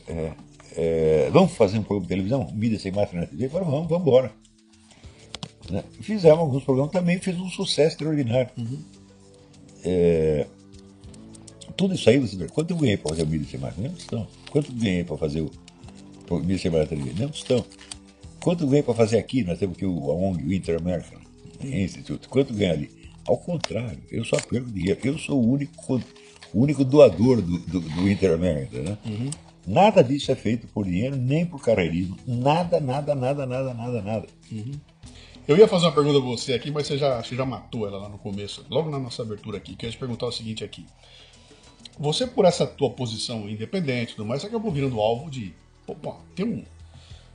tem- você- ou é amado ou é odiado. Né? Sim, aquela- sim, sim. Ah, mas é uma coisa impressionante. Fenômeno do antiolavismo. Eu tenho, eu tenho que tomar um cuidado para ti. Eu tenho até coisas engraçadíssimas. Eu fiz um- alguns programas meus que eu estava você e eu notava toda vez que eu botava uma citação, o Olavo vinha gritaria. "Ah!" E uma vez eu fiz um programa que eu falei, eu vou resolver esse problema da seguinte forma. Eu não lembro, eu não sei se você lembra de um filme chamado Jovem Frankenstein. É o como inesquecível. Dentro desse filme tinha uma atriz, né, a Cloris Lickman, lá, que fazia a Frau Blucher. Então toda vez que falavam Frau Blucher, os cavalos. né? E eu notei lá, falei, pô, toda vez que eu falo Olavo, os caras. Todo mundo grita. Eu falei, então vamos fazer o seguinte: eu vou criar uma vinheta pra usar quando eu falar do Olavo. e eu lancei no programa essa vinheta. Então eu falava assim. Olavo e os cavalos. "Ah!" então eu já resolvi o problema. Não precisa gritar mais, só que eu boto o grito aqui, né? E foi engraçado que eu comecei a usar essa vinheta e aí na frente as pessoas que não ouviram essa história pensaram que a vinheta era contra você. E o nego me escrevia, pô, parabéns aí, você botou ali, você fala o nome do Olavo, vinha uns relinchos atrás como se eu tivesse Era, e era exatamente o contrário da história lá, né? Mas você levantou essa- essas coisas aí e fala, cara, o que, que é? O Olavo tem uma postura de independência, o Olavo fala as coisas que as pessoas não querem ouvir. Ah, quem não tem repertório para enfrentar o Olavo acaba, "Ah, vou partir para ofensa do Olavo, e aí ficou criando aquela história toda dos estereótipos. Né? Então, eu tenho, eu tenho gente que se refere a você, esse rol de pessoas que eu atuo, o cara só fala assim, é, o... porque o astrólogo isso, o astrólogo aquilo, o astrólogo... usando isso como uma maneira de depreciar qualquer coisa que venha do Olavo, né? Me fala um pouquinho dessa história da, da, da astrologia. Quando é que ela entra na tua vida? Como é que você olha para aquilo e fala, Bom, cara, esse negócio merece estudo? Isso aí foi, acho que eu tinha o quê? 28 a 29 anos. Foi através desse psicólogo, ele começou a me dar uns livros aí para ler. E imediatamente eu vi, falou, pô, mas isso aqui é um negócio enormemente complicado, isso é um enigma, porra. né? E eu tenho um enigma, bom, vamos estudar para ver o que é, porra. Né? E, vamos dizer, para financiar o próprio estudo da coisa, eu durante uns dois anos eu li horóscopo profissionalmente. Você leu Li, li horóscopo profissionalmente. né? que, que horóscopo? Quer dizer, calculava na hora do nascimento. Ah, sim, você- fazia você uma- fazia, é, você- fazia, você- é. E também comecei a fazer isso e apareceu uma clientela enorme, porque um bom dinheiro com isso aí. Uhum. Né? Assim, a classe alta de São Paulo era tudo, tudo meus clientes, né? E eu sempre explicava para os caras as limitações da coisa. Falava, até um certo ponto, sei o que eu estou falando. Depois daqui para dentro é conjectura. Né? É, Tive vários debates com pessoas que eram hostis à coisa, e sempre saí muito bem nos debates. Tive um debate com o Ronaldo Freitas Mourão, que era o homem do Observatório do Valon. Sim. O Rogério, Rogério, Rogério É, o cara saiu humilhado, fudido, né? Prometendo nunca mais falar do assunto. Falei, ah, você fica quieto, né? você não entende, porém, cala a boca, burro. né? O Lineu Hoffman também, vários, vários caras, todos, se fuderam. Por quê? Aquele negócio do Isaac Newton, eu estudei o assunto, você não. Eu sei o que eu estou falando, você não. Isso aí, eu saí desse trabalho, acho que foi em 78. Quer Por dizer, quê? Por que que você parou? primeiro porque me encheu o saco Sim. né?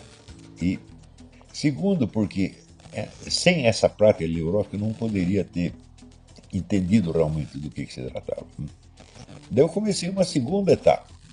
Então agora eu vou parar com a leitura horóscopo e vou fazer um exame crítico em profundidade da coisa. Não é assim, pró e contra, não. Vamos ver do que se trata realmente. Passado quase 20 anos, eu dei um curso que chamava Astrocaracterologia, que eram os resultados dessa minha investigação de 20 anos Como é que era o nome? astrocaracterologia. O nome é horrível, mas Sim. foi o que eu pude achar.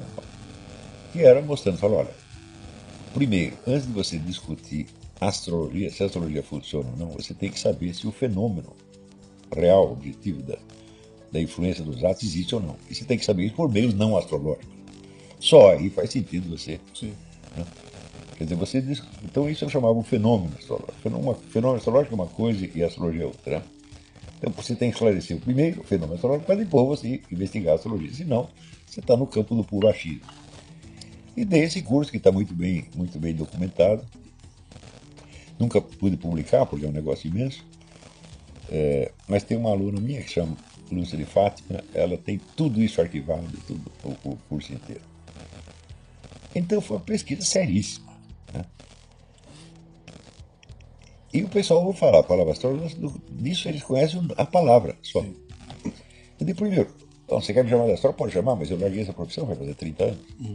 Antes do cara nascer. Então, você não tem a menor ideia do que eu estou falando. Né? É, Em segundo lugar, eu não tenho porra nenhuma a ver com essa discussão entre astrólogos e inimigos da astrologia. Eu estou interessado em saber que merda é e o que, que dá para fazer com isso aí. né? Mas a ideia, vamos dizer, de uma abordagem científica, os caras não têm noção, não têm essa noção. Ninguém tem.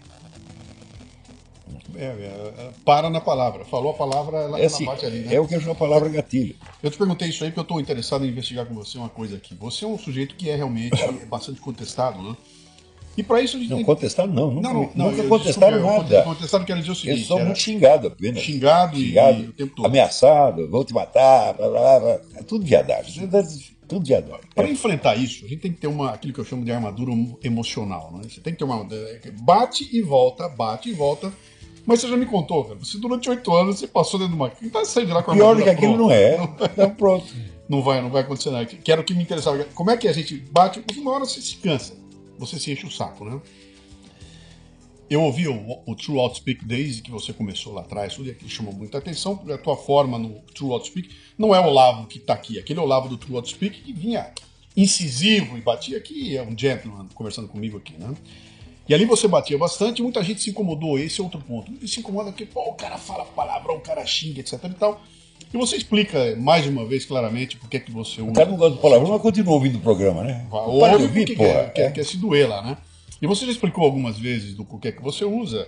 ah, tem uma explicação tua que eu achei uma delícia, que é aquela que você fala, cara, a única. Se o cara tá absolutamente doutrinado, ele não enxerga mais nada, ele não quer ouvir, o que eu posso fazer é humilhar sujeito Mandar tomar no cu, pronto, porra.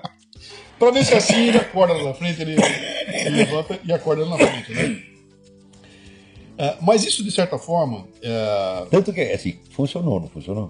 Tá Eu- funcionando. Eu, eu acho que sim, porque Então, muita gente, mas, mas, do- mas da mesma jeito, do mesmo jeito que funciona para você conseguir chacoalhar alguns, você acaba criando um outro lado que fica ainda mais uh, horrorizado, Aí é, mais gritando. é então, um problema de custo-benefício. Sim.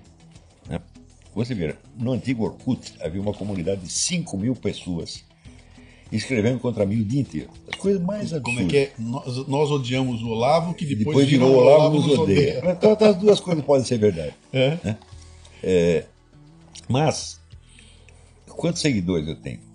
Hum? 400 mil. Sim. Eu falo, "Bom, Você pode falar o que você quiser, tem 400 mil pessoas aí ouvindo, prestando atenção. O meu livro vendeu quase 400 mil exemplares, o mínimo. Né?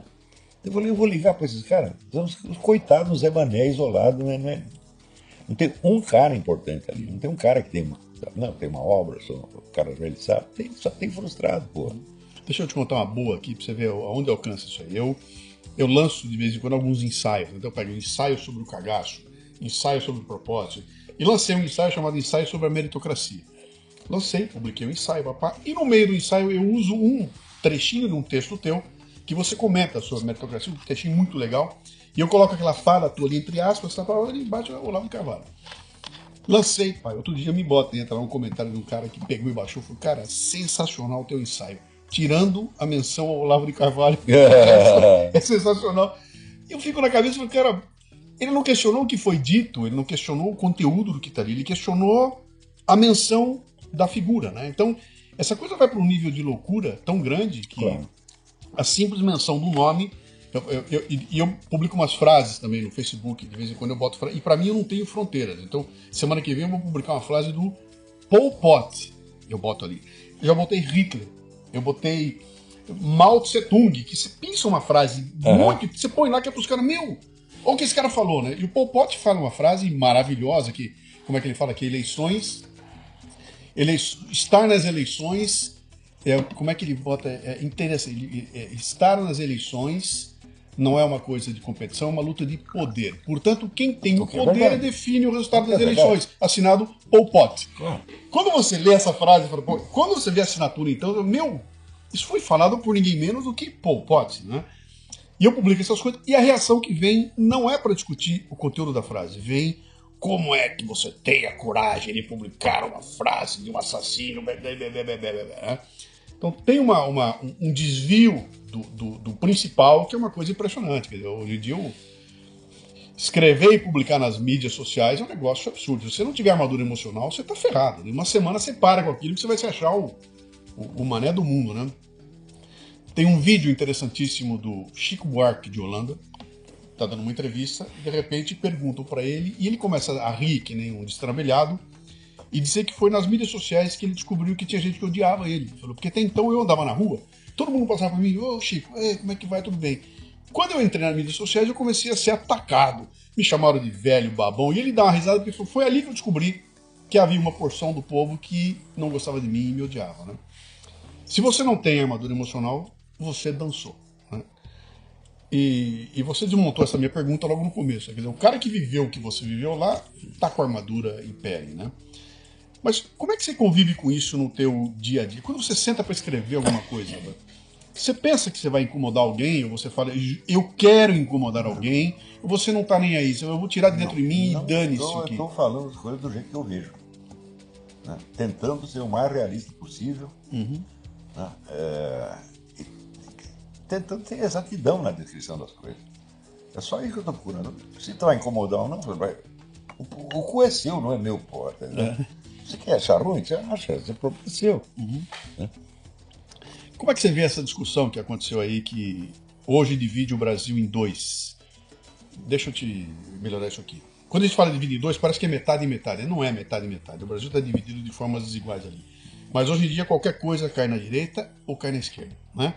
É, acabou virando uma luta aí, então é, o pessoal vai pra rua e amanhã tem outra turma na rua e carnaval, eu não sei se você acompanhou, a apuração da escola de samba, ganharam duas escolas de samba no Rio de Janeiro, em primeiro e segundo lugar, primeira Beija-Flor, segundo ganhou a Tuiu, Tuiuiu, Tuiutito, uma coisa assim, com dois enredos que combatem corrupção, que combatem a, a desigualdade no Brasil, botaram lá um um, um, vampiro de presidente. Foi uma coisa louca lá. E ganharam as duas com todo mundo. Veja que maravilha. O patrono de uma é o bicheiro e o patrono da outra é o cara do Comando Vermelho. Lá, e, e tá se gritando que, que maravilha! Finalmente as escolas estão falando a respeito disso aí. Eles um, mesmo fazem a merda, eles mesmo criticam. Tem um nó, tem uma hipocrisia que faz parte do dia. Cara, não dá para sair disso, lá. Você acha que a gente não sai disso? Olha, Como é que sai disso? Quando eu lancei o imbecil coletivo, eu pensava assim, falei, bom, é, esse negócio de hegemonia esquerdista no Brasil passou de todos os limites, porque só tem esquerda. Duas eleições, o Lula celebrou o fato de que todos os candidatos eram de esquerda. Isso é obviamente anormal. Isso não pode continuar assim. Então, se esses livros contribuírem para surgir uma direita, ótimo. Eu não vou estar lá, eu não sou militante, mas que surja. Né? É, eu acho bom ter feito isso, eu não me arrependo de ter feito isso. Mas a direita que surge é tão merda uhum. né, que eu temo que ela possa também vir a ser uma desilusão mais tarde.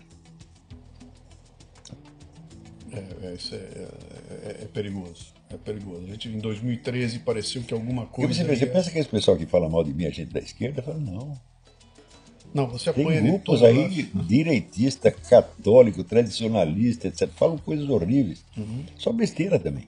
Nunca houve uma discussão séria. Nunca, nunca, nunca. Nunca o cara falou, não, você tem aqui um, o argumento, o livro é assim, assim, assim, diz isso assim, assim, tá tudo errado. Nunca ninguém fez isso, nem vai fazer. Primeiro, não tem capacidade de fazer. Uhum. Segundo, porque não está errado mesmo. É? Pode estar tá errado num detalhe, no outro, claro, mas no essencial. Agora estão dizendo que você é o teórico do Bolsonaro. Que você é o cara que. Não, tá, eu sou um eleitor do Bolsonaro. Que você, que você, tá, que você é, o, é, o, não, é o monstro sagrado não, lá. Eu sou um tá... eleitor do Bolsonaro. É. Eu conversei com o Bolsonaro aqui duas vezes na vida. É... Não sou o guru dele de maneira alguma, porque. Para ser guru do cara, em primeiro lugar, precisava ser meu aluno. Né? E precisava estudar pra caralho.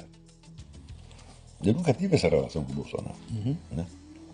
Não tenho ideia de até onde ele conhece as minhas coisas. Certamente o material jornalístico ele conhece, mas as aulas ele nunca acompanhou. Uhum. Né? Então eu sou um eleitor do Bolsonaro. E, e, e declaro isso. Falo, eu vou votar em quem mais, em quem mais que eu vou votar, cara? É? Não é assim, ah, o Bolsonaro é salvador a pátria. Não, não, não. Ele é o único que não rouba, porra. É, isto, no Brasil de hoje, já é suficiente para você votar no cara. Mesmo que ele não faça porra nenhuma, mesmo que ele seja o pior presidente da história, uhum. ele não vai meter a mão no dinheiro público. E isso no Brasil conta, porque nós somos recordistas de, desse negócio do petrolão, mensalão e tal. Isso aí foi o maior escândalo empresarial da história humana. Né? Uhum. Quer dizer, veja, o Brasil é o povo mais burro da face da Terra. Os nossos alunos tiram sempre os últimos lugares nos testes internacionais abaixo de alunos da Zâmbia, do Paraguai, da Serra Leoa, etc, etc.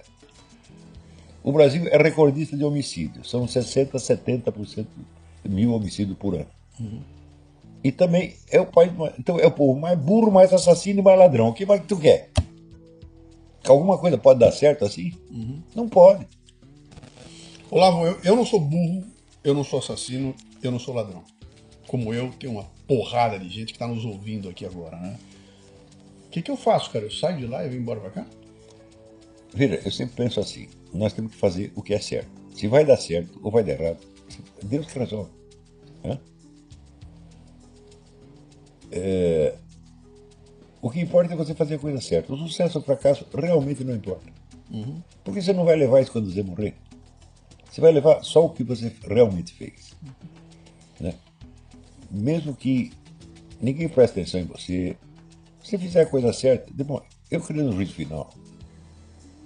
Hum? E muito que eu estou fazendo é para pagar meus pecados. Entendeu?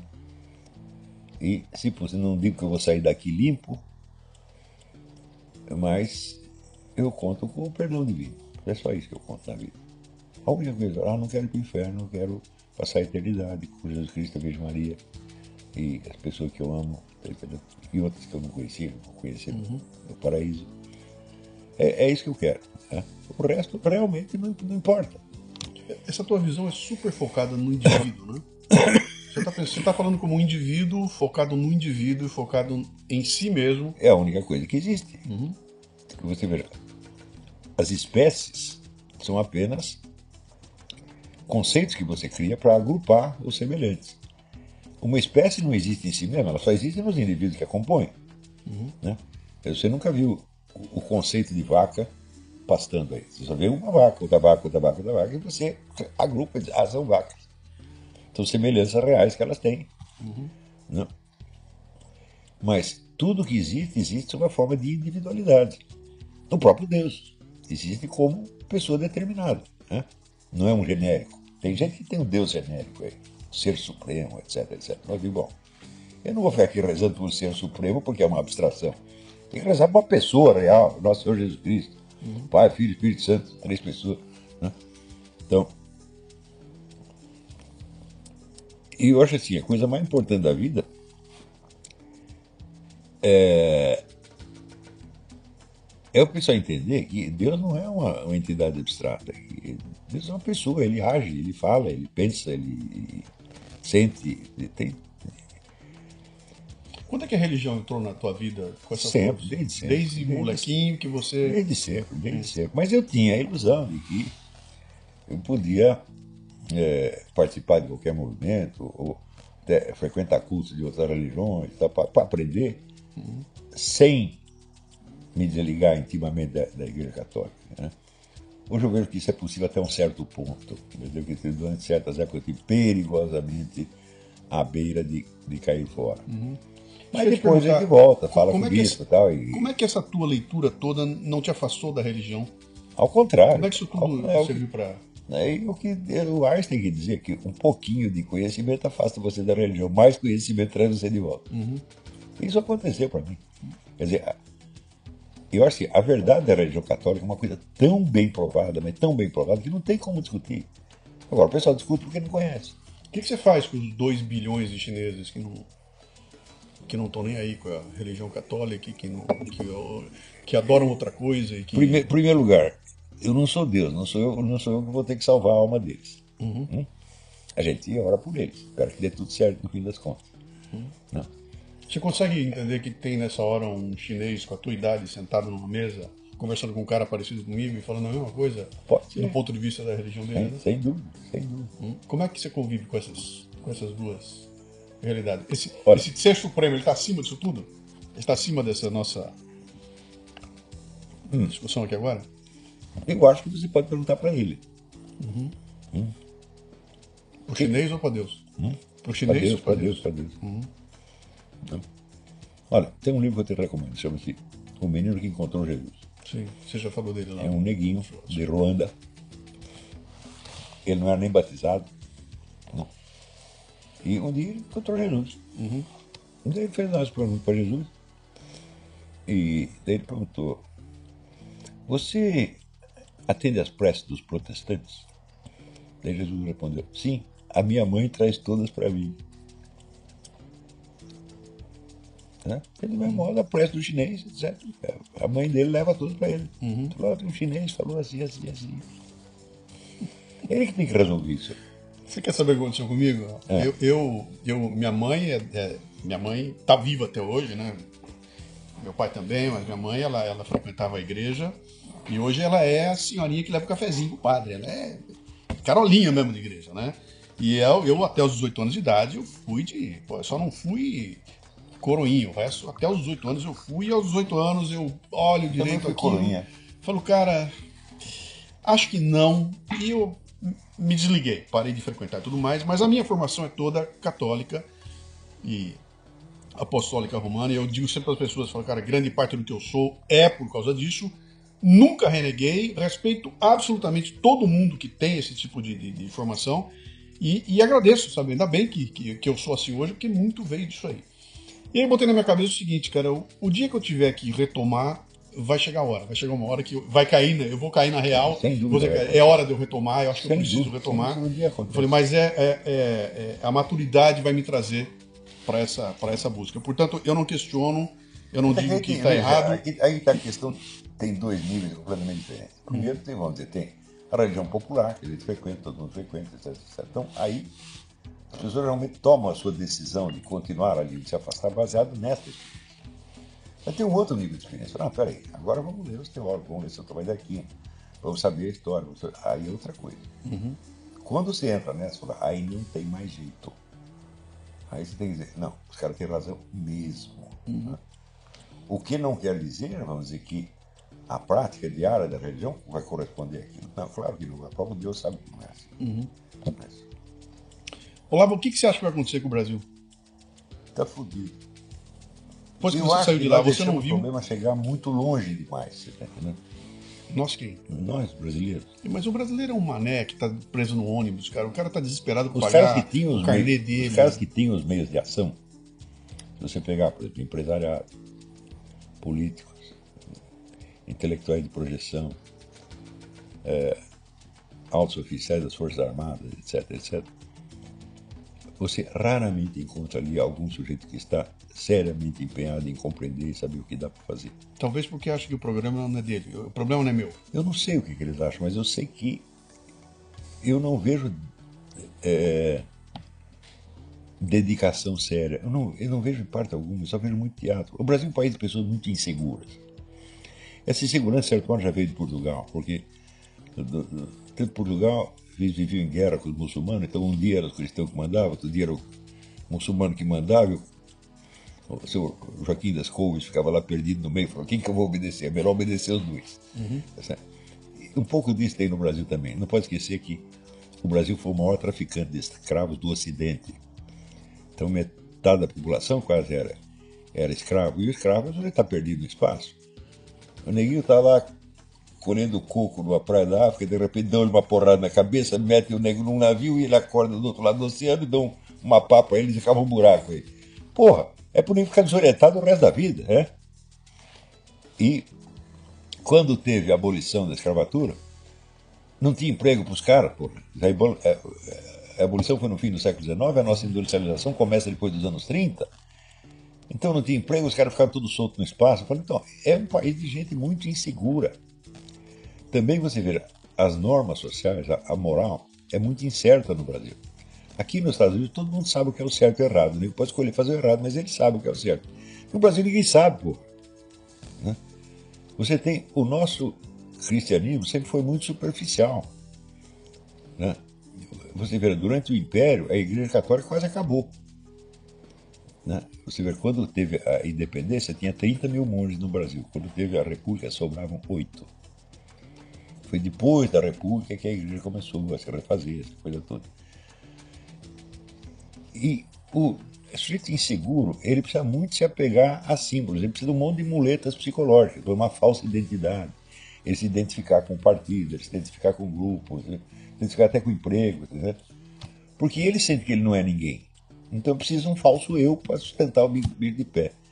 né? Então, eu vejo isso em todas as pessoas que estão nas altas esferas. Militares, deputados, intelectuais. Todo mundo está representando um papel e ele espera que esse papel o mantenha de pé. né? Então, está todo mundo preocupado com ele mesmo.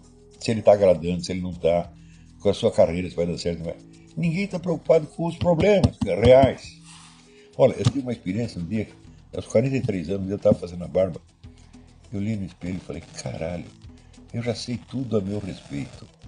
Então agora eu posso começar a pensar em alguma coisa. Eu estou com o saco cheio de mim mesmo. Vou pensar em algum negócio real, porra. Né? E eu acho que as pessoas não tiveram essa experiência. Eles estão muito preocupados com eles mesmo. Sem necessidade disso. Cara, e- e- e sem uma tragédia, sem uma guerra, se um, se um, se um, um- algo que bata esse pessoal na parede e tudo, o- o- como é que nós vamos sair desse buraco? Eu não Que- sei nem se isso aconteceria, porque. Veja, esse comportamento que eu estou te dando é um comportamento histérico. O histérico vive de fingimento. Sim. Ele vive dentro do espelho. né? Uma catástrofe pode piorar a histeria. O histérico com medo é pior do que o histérico sem medo. né? Eu não sei o que. Eu não sei o que fazer. Eu apostei na seguinte coisa. Eu apostei. Eu digo, em qualquer sociedade, você vê que tem uma faixa de pessoas que estão um pouco na frente das outras. Elas sofrem o problema antes, percebem o problema. São os intelectuais.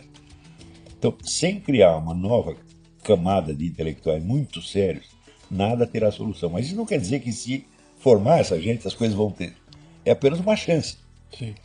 E, graças a Deus, nisso eu estou tendo sucesso também. Eu tenho um bando de alunos, no meio deles tem dezenas de pessoas de muito talento, muito sérias, né? estão fazendo o melhor possível. Eu não vejo outra chance para o Brasil senão essa, mas Isso vai demandar um, vai demandar um tempo. Isso vai levar um bom tempo. sim, sim, sim. Eu, quando comecei o curso, eu calculei 30 anos. 30 anos. É. Uma vez conversando com o Roberto Campos, a gente. eh, tinha uma época que no, no, morando no Rio de Janeiro eu só tinha dois amigos. Um era o Roberto Campos, o outro era uma empregadinha doméstica. dois únicos amigos que eu tinha. No... Depois que arrumei um monte. E conversando com o Roberto Campos, ele falou: quanto tempo passa entre você ter uma revolução cultural para ter uma revolução política? Eu examinando um caso, outro, fechamos o negócio em 30 anos. Vai mais ou menos 30 anos. Pode ser um pouco mais, um pouco menos. Então, eu acho que nós começamos uma revolução cultural no Brasil. Mas também só começamos, ela não está completa. Sim. Porque a gente fala assim de. Uma coisa é hegemonia intelectual, outra coisa é hegemonia cultural. Hegemonia intelectual é o domínio das ideias-chave. Quer dizer que todo mundo acaba pensando de acordo com aquelas ideias. Aquelas são as chaves que elas têm para pensar. E hegemonia cultural é o controle do aparato, quer dizer, das instituições de cultura, da mídia, das universidades. Nós começamos uma revolução intelectual. A revolução cultural não terminou ainda. Sim. É, dizer, o aparato cultural brasileiro ainda está amplamente na mão das mesmas pessoas. Que é, só, só querem dinheiro e querem o, aquele auto-beatificação. Eles querem fingir que eles são a consciência da humanidade, que eles são melhor que os outros. É tudo frescura, é tudo hipocrisia, é tudo histeria e viadagem. entendeu? As pessoas não são sérias, não têm dedicação verdadeira. Esse é o maior problema brasileiro. O fingimento, porra. Uma vez teve, tinha um sujeito, um filósofo, chamado Hermann Kaiser. Era um conde, era um homem riquíssimo. E ele não tinha o que fazer, ele ficava viajando pelo mundo, né? E fazendo as suas anotações de viagem. E quando ele teve no Brasil, ele falou, eu notei uma coisa muito estranha no Brasil. Em todo lugar do mundo que você viaja, quando as pessoas imitam alguém, é porque elas querem realmente se tornar igual àquela pessoa. No Brasil, não. Eles se contentam com a imitação. Eles querem fazer uma boa imitação. E que coisa bem observada. E até hoje eu vejo assim, todo mundo está vendo imitação. Vocês têm um filme chamado Beto Rockefeller? Sim. Claro. É, é tudo Beto Rockefeller. Ele não quer ficar milionário, ele só quer fingir que é. Entendeu? Então eu falo, olha, esse negócio de estudo, tá, falando, eu não quero fingir que eu sou intelectual, eu não quero fingir, eu quero ser mesmo, eu quero estudar para ler, conhecer as coisas. Quer dizer, a minha vida no começo ela foi suficientemente dramática para eu entender que tem coisas mortalmente sérias. Né? A maior parte do tempo, assim, eu tinha que calcular cada respirada seguinte para ver se eu ia conseguir dar. Né?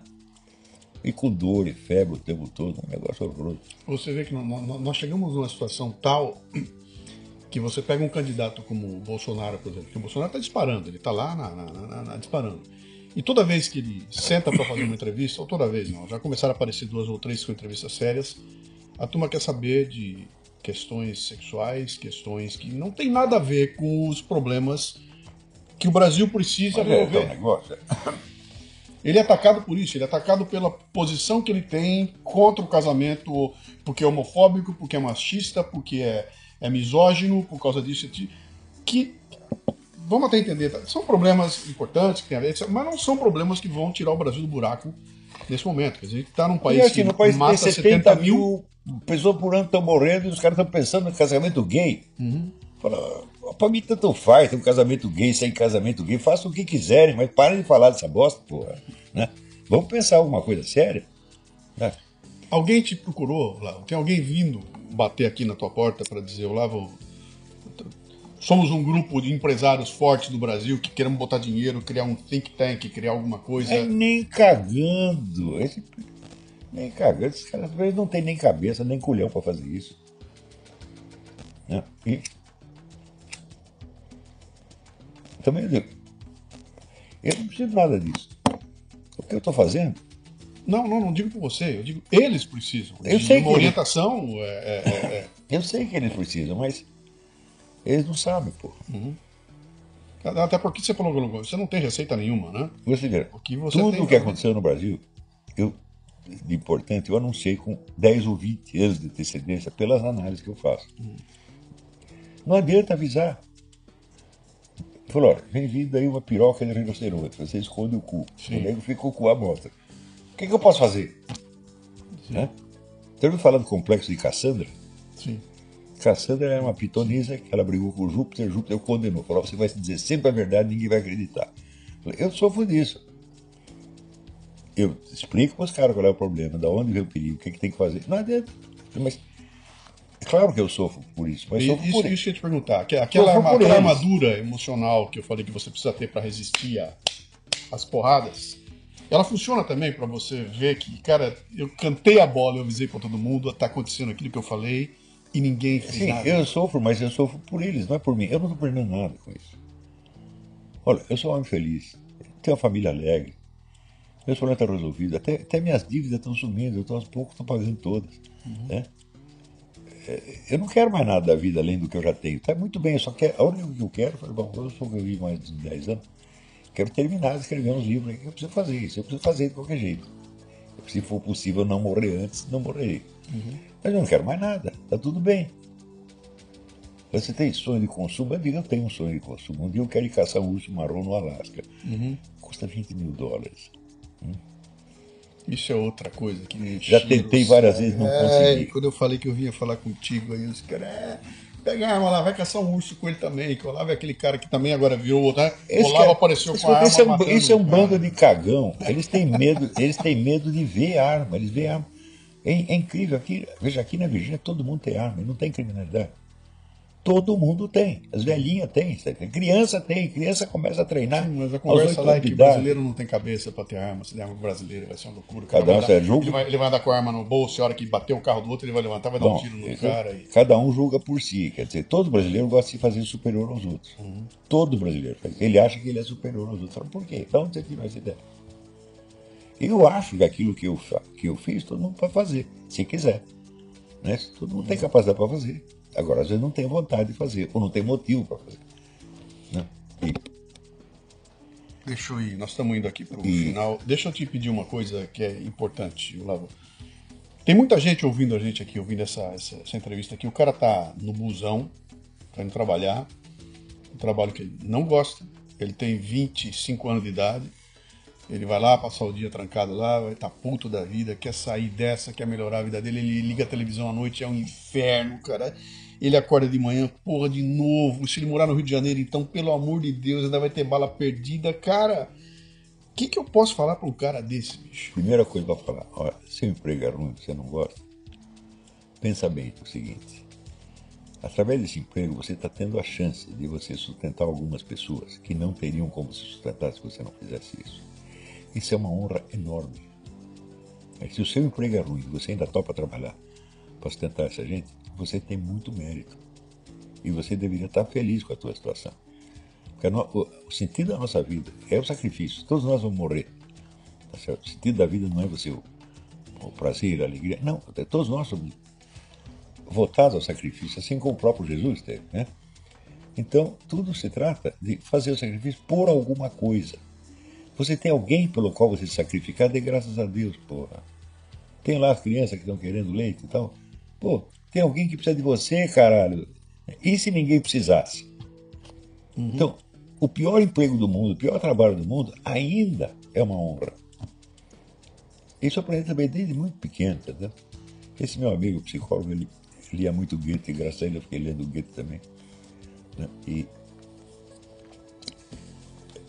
ele dizia o seguinte: quando você não sabe o que você quer fazer, faça o que é do seu dever. E a maior parte do tempo a gente não sabe o que a gente quer. Então vai fazendo o seu dever e sinta-se honrado por ter esse dever. Você tem importância para algumas pessoas. Você está salvando vidas, meu Deus do céu. Não é isso? Então, isso, todos os empregos que eu tive, eu sempre tentei, tentei me dedicar, levar aquilo a sério, por idiota que fosse. Né? De repente eu estou lá escrevendo matéria sobre, sei lá, jogo de polo. É uma fre... Jogo de polo é uma frescura de rico. O que, que eu tenho a ver com isso? Não, mas eu vou fazer um negócio direitinho, pô. Né? Sim. Né? Também eu li uma coisa, Hugo de São Vitor. Hugo de São Vitor é um tremendo filósofo da Idade Média, quase tão grande quanto Tomás de Aquino. E ele conta que desde pequeno ele tinha a mania de anotar tudo, tudo que ele via. Né? Contava quantas cabras tinha, a medida da casa, os que contavam para ele. E ele disse: mais tarde, quando eu fui estudar, tudo aquilo me foi útil. Vê que coisa. Sim. Então, nenhuma experiência é inútil, você pode aprender com tudo, tudo, tudo, tudo. tudo. Vou lhe dar a dica do filósofo novo, novíssimo da humanidade, chamado Steve Jobs. que ele fala, sabe? Toda essa experiência que você leva, um dia essas pontas se encontram. Claro. E um dia claro. você olha e fala, cara, aquela coisa que aconteceu comigo há 40 anos atrás, agora me serviu. Sem, sem E eu não- tinha a menor ideia do porquê aquilo aconteceu. E essas Você pontas acaba, elas se você acaba utilizando tudo, tudo, tudo, tudo, tudo, tudo. Uhum. Dizer, e as piores e mais humilhantes experiências acabam se, se, se revelando. Sabe uma coisa que foi muito boa para mim? Foi uma época que eu fui trabalhar com o Samuel Weiner. Você quem é o Samuel Weiner? né? Sim, sim, claro. Era um gênio do jornalismo e um tremendo picareta ao mesmo tempo. E ele me botou para a tarefa mais horrível que tinha, que era ser secretário gráfico. Secretário gráfico é o sujeito que fica na gráfica, cortando as matérias emendando as matérias que não couberam na página. Então você tem que produzir ali texto assim, em dois minutos. Né? Isso para mim foi uma experiência absolutamente formidável. E eu tive a grande alegria de o Samuel Weiner dizer você é o maior secretário gráfico do mundo. Eu, eu fazia tudo, nada dava errado, nada, nada, nada, nunca deu errado, nada. E às vezes o Samuel, cinco minutos antes de rodar o jornal, ele tive uma ideia, vamos mudar tudo. Eu mudava tudo do jeito que o velho louco queria, ficava como ele queria. né? Então, assim, gente. Aquilo te deu uma Claro, rapidez, de... rapidez e raciocínio, ali não- você não tem tempo para pensar, você tem que fazer e tem que fazer certo. Sim. né? Foi uma experiência muito boa isso aí. Muitas experiências. Ser- Serviço pentelho, né? Para revista de esporte. Eu vou contar um negócio pra você. Eu odeio esporte, eu odeio jogo. Tudo que não tem finalidade nenhuma me enche o saco. Falei, bom, vou jogar xadrez. Pra quê? O que vai acontecer se eu ganhar a partida? Vai acontecer por nenhum. Jogar futebol, por? Porque você ganhou 3 a 0 O que vai acontecer? Bosta nenhuma. Né? E eu, quando era pequeno, tinha umas tias que jogavam buraco e tinha três tias, então ficava faltando um. Quem que elas pegavam? Era eu. Eu ficava horas naquela bosta, tá entendendo? Né? Então eu peguei birra com tudo quanto é esporte e tudo que não serve para nada. É? E muitas vezes tem que trabalhar em revista de esporte, jornal de esporte. Falei, não, então vamos levar isso aqui o mais a sério que eu conseguir. Né? Você vê, o emprego no, no Notícias Populares, na verdade, era um negócio humilhante. O, o, o Notícias Populares era o lumpen proletariado da- da- do jornalismo. Né? O jornal de mendigo, porra. E eu digo, trabalhar lá foi legal, aprendi muita coisa ali, porra. Ah, que baita experiência. Porra. É. Ah, Legal. Então, assim, tem um, um certo fundo otimista, eu acho que eu nunca perdi. Mesmo nos piores momentos da vida. Eu creio em Deus, creio na misericórdia divina, eu creio que, eu creio que há a vida após a morte. Nós vamos ver Deus, nós vamos entender tudo que se passou. Né? É, e, e vai ser bom no fim das contas. Né? Isso nunca apagou da minha alma, nunca, nunca, nunca, graças a Deus. Bom, E eu não gosto de ver ninguém sofrer, porra. Hoje meu, o Xen estava comentando, pô, você não gosta de ver ninguém sofrer, que todo mundo alegre. Então, então, graças a Deus consegui fazer uma família alegre. né? Nem todos os filhos puderam se beneficiar disso, porque no começo eu não tinha experiência. Mas agora, agora eu sei criar uma criança, agora sei mesmo. você, como é que você se abastece de informações sobre o Brasil? Ah, bom, primeiro, 400 mil leitores. Você eles, tem olheiros eles lá. me mandam, eles têm milhares de olheiros. Me informam tudo o que está acontecendo. Né? Sim. E eu também vivo comprando livros do Brasil, tento acompanhar o movimento de ideias, ver o que se publicou, compro tudo, compro o máximo que eu posso pela estante virtual. Uhum. Leva um tempo para chegar, mas chega. Né? Eu leio. Olha, o que eu leio de porcaria é um negócio assim. Porra, eu li o livro da Márcia Tiburi, porra. Eu li o, o livro do, do- do- do Leandro Carnal, que eu chamo de Leandro Espiritual. Né? Eu leio todas essas coisas porque eu quero saber o que, é que o brasileiro está pensando, porra. Ah, pode ser uma merda? Digo sim, mas é o país que me criou. Eu fui criado com leite brasileiro, feijão brasileiro, alguma coisa eu devo para aquele negócio. Deixa eu te perguntar uma coisa aqui agora, que essa, essa, essa me faz uma, uma- me faz uma pensar bastante a respeito, até me, me, me inspirou a escrever um texto há um tempo atrás, depois eu falo do texto para você, né? Mas um cara que eu, que eu li bastante, recomendo para todo mundo, sempre leio, tudo mais que me faz, eh, que me faz bem ler, é um sujeito chamado Rubem Alves, que você trata como você já bateu, você já passa, já falou, né? Ah, e eu acho que grande parte disso se dá ao fato da, da, da posição do, do, do, do Rubem como um dos mentores da teologia da libertação, uma porrada de coisa que ele fez lá, né? De qualquer forma, um livro do Rubem cai na minha mão, eu leio coisas lá que para mim fazem sentido e que são legais, eu gosto daquilo, e outras nem tanto assim, né? E quando você enfaticamente diz assim, olha, fulano de tal é um horror, aquele, é aquele, você tira fora qualquer mérito que possa haver no trabalho dessa pessoa. Então, Não, o mérito tem que ser julgado de acordo com a posição que o nego ocupa na sociedade. Então, deixa eu só terminar aqui a minha, minha, minha colocação para você, né? Então, eu acho que, que cada uma dessas pessoas, aquela coisa que eu te falei da frase que eu falei lá atrás, se eu pegar a, a obra de Adolf Hitler, olho para aquilo e falo, cara, seria melhor se a humanidade não tivesse tido esse sujeito aqui. Mas tem algumas coisas que ele disse, eu estou escritas lá, que, pô, fazem sentido não para guiar minha vida, mas para eu pensar a respeito, até imaginar que não é. Como é que podia ter dito uma coisa assim um sujeito que fez o que ele fez ali, né? Então, há valor em, algum- em qualquer que seja. Não, eu, eu não acredito né? que exista um mal absoluto. Isso é impossível. né? Como é que você vê, e, e, ah, agora eu vou chegar no ponto, o que, que você me inspirou a escrever um texto uma vez, há um tempo atrás, que eu falei sobre o fascismo e a arte de comer picanha, é o nome do meu texto, né?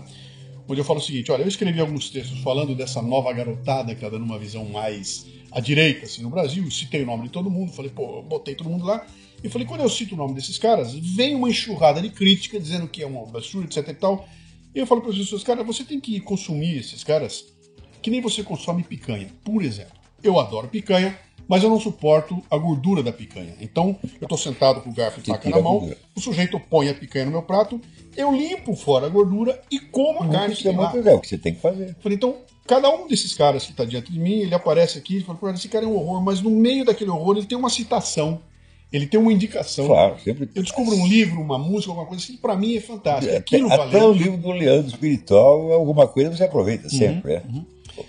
Pois é, e aí eu uso isso a teu favor. O pessoal Olavo, cara, pega o material do Olavo e, e- e- tenta focar nas coisas que, que realmente tem de que- Ah, não, não gosto que ele comece a falar de religião, então deixa de lado, mas vá no âmago daquilo, porque tem uma porra de citações. Teve caras que eu nunca pensei na minha vida que pudesse existir, e eu descobri porque eu li uma citação que o Olavo fez ali, um sujeito que eu nunca pensei, eu fui lá ler. Eric Wegener, quem é? Pô, descobri, porque no meio do texto do Olavo aquilo estava lá. E a recíproca é verdadeira. Né? Então, me parece que essas coisas é, é, acabam ficando muito intensas, né? Isso leva o sujeito a me escrever para dizer o seguinte: o astrólogo, não vou nem olhar porque é coisa que eu. Para, bicho. Quando você criou essa, esse rótulo e botou Bom, mas um o rótulo do negócio. lado, É só, o que, que o Olavo diz sobre esse negócio da astrologia? A pessoa não sabe. Pois é, é, é ela, ela, ela não, vem, não vai ao conteúdo, Então, assim, porque ela parou no. Mira, esse é um fenômeno que eu chamei a palavra gatilho. É a palavra que desperta uma reação emocional sem passar pela representação do objeto a que ela se refere. Então, é histeria. Quer dizer, o sujeito que reage a palavras, né? é assim, eh, você fala banana, ele sente o gosto de banana, porra. né? Você fala tigre, ele fica com medo que o tigre quer comer ele. Então, é um estado alucinatório, evidentemente. Mas no Brasil está todo mundo assim. Mas todo mundo, sem exceção. Quer dizer, um fetichismo das palavras que é uma coisa horrível. Isso você não vê nem aqui, você está entendendo? Termina aquele. Aqui, te aqui você tem- falou que você tinha que analisar a pessoa de acordo com o- De acordo com o ela- papel que ela pretende desempenhar na sociedade. Tá certo? Então, se É um sujeito que, por exemplo, vamos supor, o sujeito é apenas um, é um psicólogo clínico, então ele escreveu um livro de autoajuda. Está muito bem. Agora, se o camarada tem um estatuto, vamos dizer, de um formador de opinião acadêmico, não, peraí. Então eu não tenho mais tolerância com você, não. Né? Aí você tem que ser julgado severamente pelo que você diz. né? Então, um cara como Rubem Alves, por exemplo, que ele ocupa uma posição infinitamente superior ao que ele está fazendo realmente. né? Se a sua posição fosse mais modesta, eu nunca iria. Você vê, eu não vou sair criticando, sei lá, os livros do pastor Hélio Soares, por exemplo, os livros do. Nem, nem, nem do Bispo Macedo. Sim. Por quê? Porque ele não tem estatuto intelectual. Ele não, não tem pretensões à respeitabilidade intelectual. Ele não tem pretensão acadêmica, por assim dizer. Então ele tem que ser julgado com mais tolerância. Mas, se ele sobe o estatuto de um intelectual formador de opinião, peraí. Então, a tolerância seria um erro. Porque você ser um intelectual formador de opinião não é um direito. É um mérito, cara. Que você tem que conquistar com as suas obras. Exemplo, Você citou o Eric Weger. O Eric Weger, para mim, é um exemplo de probidade intelectual máximo. É um homem que ele estava fazendo uma série de pesquisas, três vezes ele teve que parar tudo e começar do zero. Falou, opa, não era daquele jeito que eu pensava, é de outro jeito. Começou de novo. Tanto que ele nunca terminou nenhum livro, na verdade. né? Isto é um homem de ciências, entendendo? E isto é exigível de todos. Todos têm a obrigação de fazer isso. Todos. Ou então, você é apenas um, Pop inteiro. um palpiteiro, ou, ou um autor popular. Por exemplo, eu não vou falar mal do livro do Paulo Coelho. Ele não tem a pretensão de ser um intelectual formador de opinião. Ele escreve livros populares apenas. É? E é muito bem sucedido. É muito bem sucedido, então tem a boa sorte. Como dizer, ele não está fazendo mal a ninguém, na verdade. Agora, se se metesse a ser um intelectual opinador, alguém cuja palavra tem peso na opinião pública, aí tem que ser julgado severamente. Entendeu? Por isso que você vê, nos livros tipo Invenção Coletiva eu só falo mal de intelectuais. Nem de político eu falo. A não ser quando é um cara que, por exemplo, você pega Caetano Veloso, Caetano Veloso tem pretensão de ser um intelectual formador de opinião. Não tem capacidade para isso. Quer dizer, é tudo pose, é tudo fingimento. né? Agora, eu vou falar mal do Pixinguinha. Coitado, Pixinguinha nunca deu palpite sobre porra nenhuma, né? Então a gente tem que julgar as pessoas. Isso é uma questão elementar de justiça. é- E, e pelo contrário, você pega um cartola, você pega um cartola e você vai ver. Só fizeram a- coisa o- boa. O que ele escreve, o português que o cara usava, a poesia que ele tinha ali, um sujeito humilde como era, tem alguma coisa a mais ali, né? E- mas realmente, esse teu ponto é, é importante, quer dizer. Mas são eu- caras que eu- nunca eu- pretenderam ser guias da opinião pública, você está entendendo? E nós estamos cheios de gente assim no Brasil hoje, hein? Pois é. E, e com sede. Tem uma garotada alucinada, com sede de seguir, de desse acompanhar. E agora Então, tá aí acontecendo não, isso.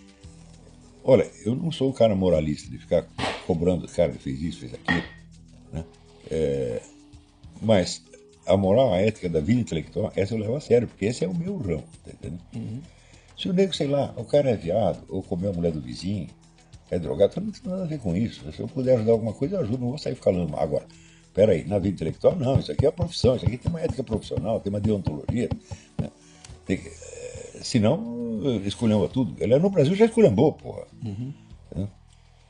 Então, você vê aqui nos Estados Unidos, por exemplo, você tem briga de foice ideológica, mas ela é briga ideológica mesmo. No Brasil não é. No Brasil é só pose, é disputa de ego, só de uns zeguinhos de merda, tá entendendo? Né? Então, isso tem que acabar. Nós temos que restaurar a dignidade da vida intelectual primeiro. Você acha que essa matéria-prima intelectual que existe nos Estados Unidos não tem no Brasil? É, quer dizer, você fala, ah, é tudo tem- pose porque nós tem- não temos gente Não, pra... você tem melhor no Brasil. Você tem melhor. Né? O brasileiro, vários professores estrangeiros que deram esse depoimento. Quando você começa a dar aula para criança no Brasil, elas são extraordinariamente inteligentes. Quando chega aos 20 anos, virou idiota. Por quê? Por quê? Porque não tem o alimento no tempo certo. Você está entendendo? É como, é, sei lá, certas vitaminas ou proteínas que você precisa adquirir na infância, mais tarde não adianta. Não é isso? Então, se você não tem o alimento intelectual certo no prazo devido, fodeu, fodeu. Voltamos para a educação, Olavo. É, foi, foi por isso que eu fiquei longe da universidade. Falei, não vou. Lá eu não vou conseguir o que eu quero. Eu tenho aqui buscar por mim mesmo. Uhum. Né? É, e tanto que você vê.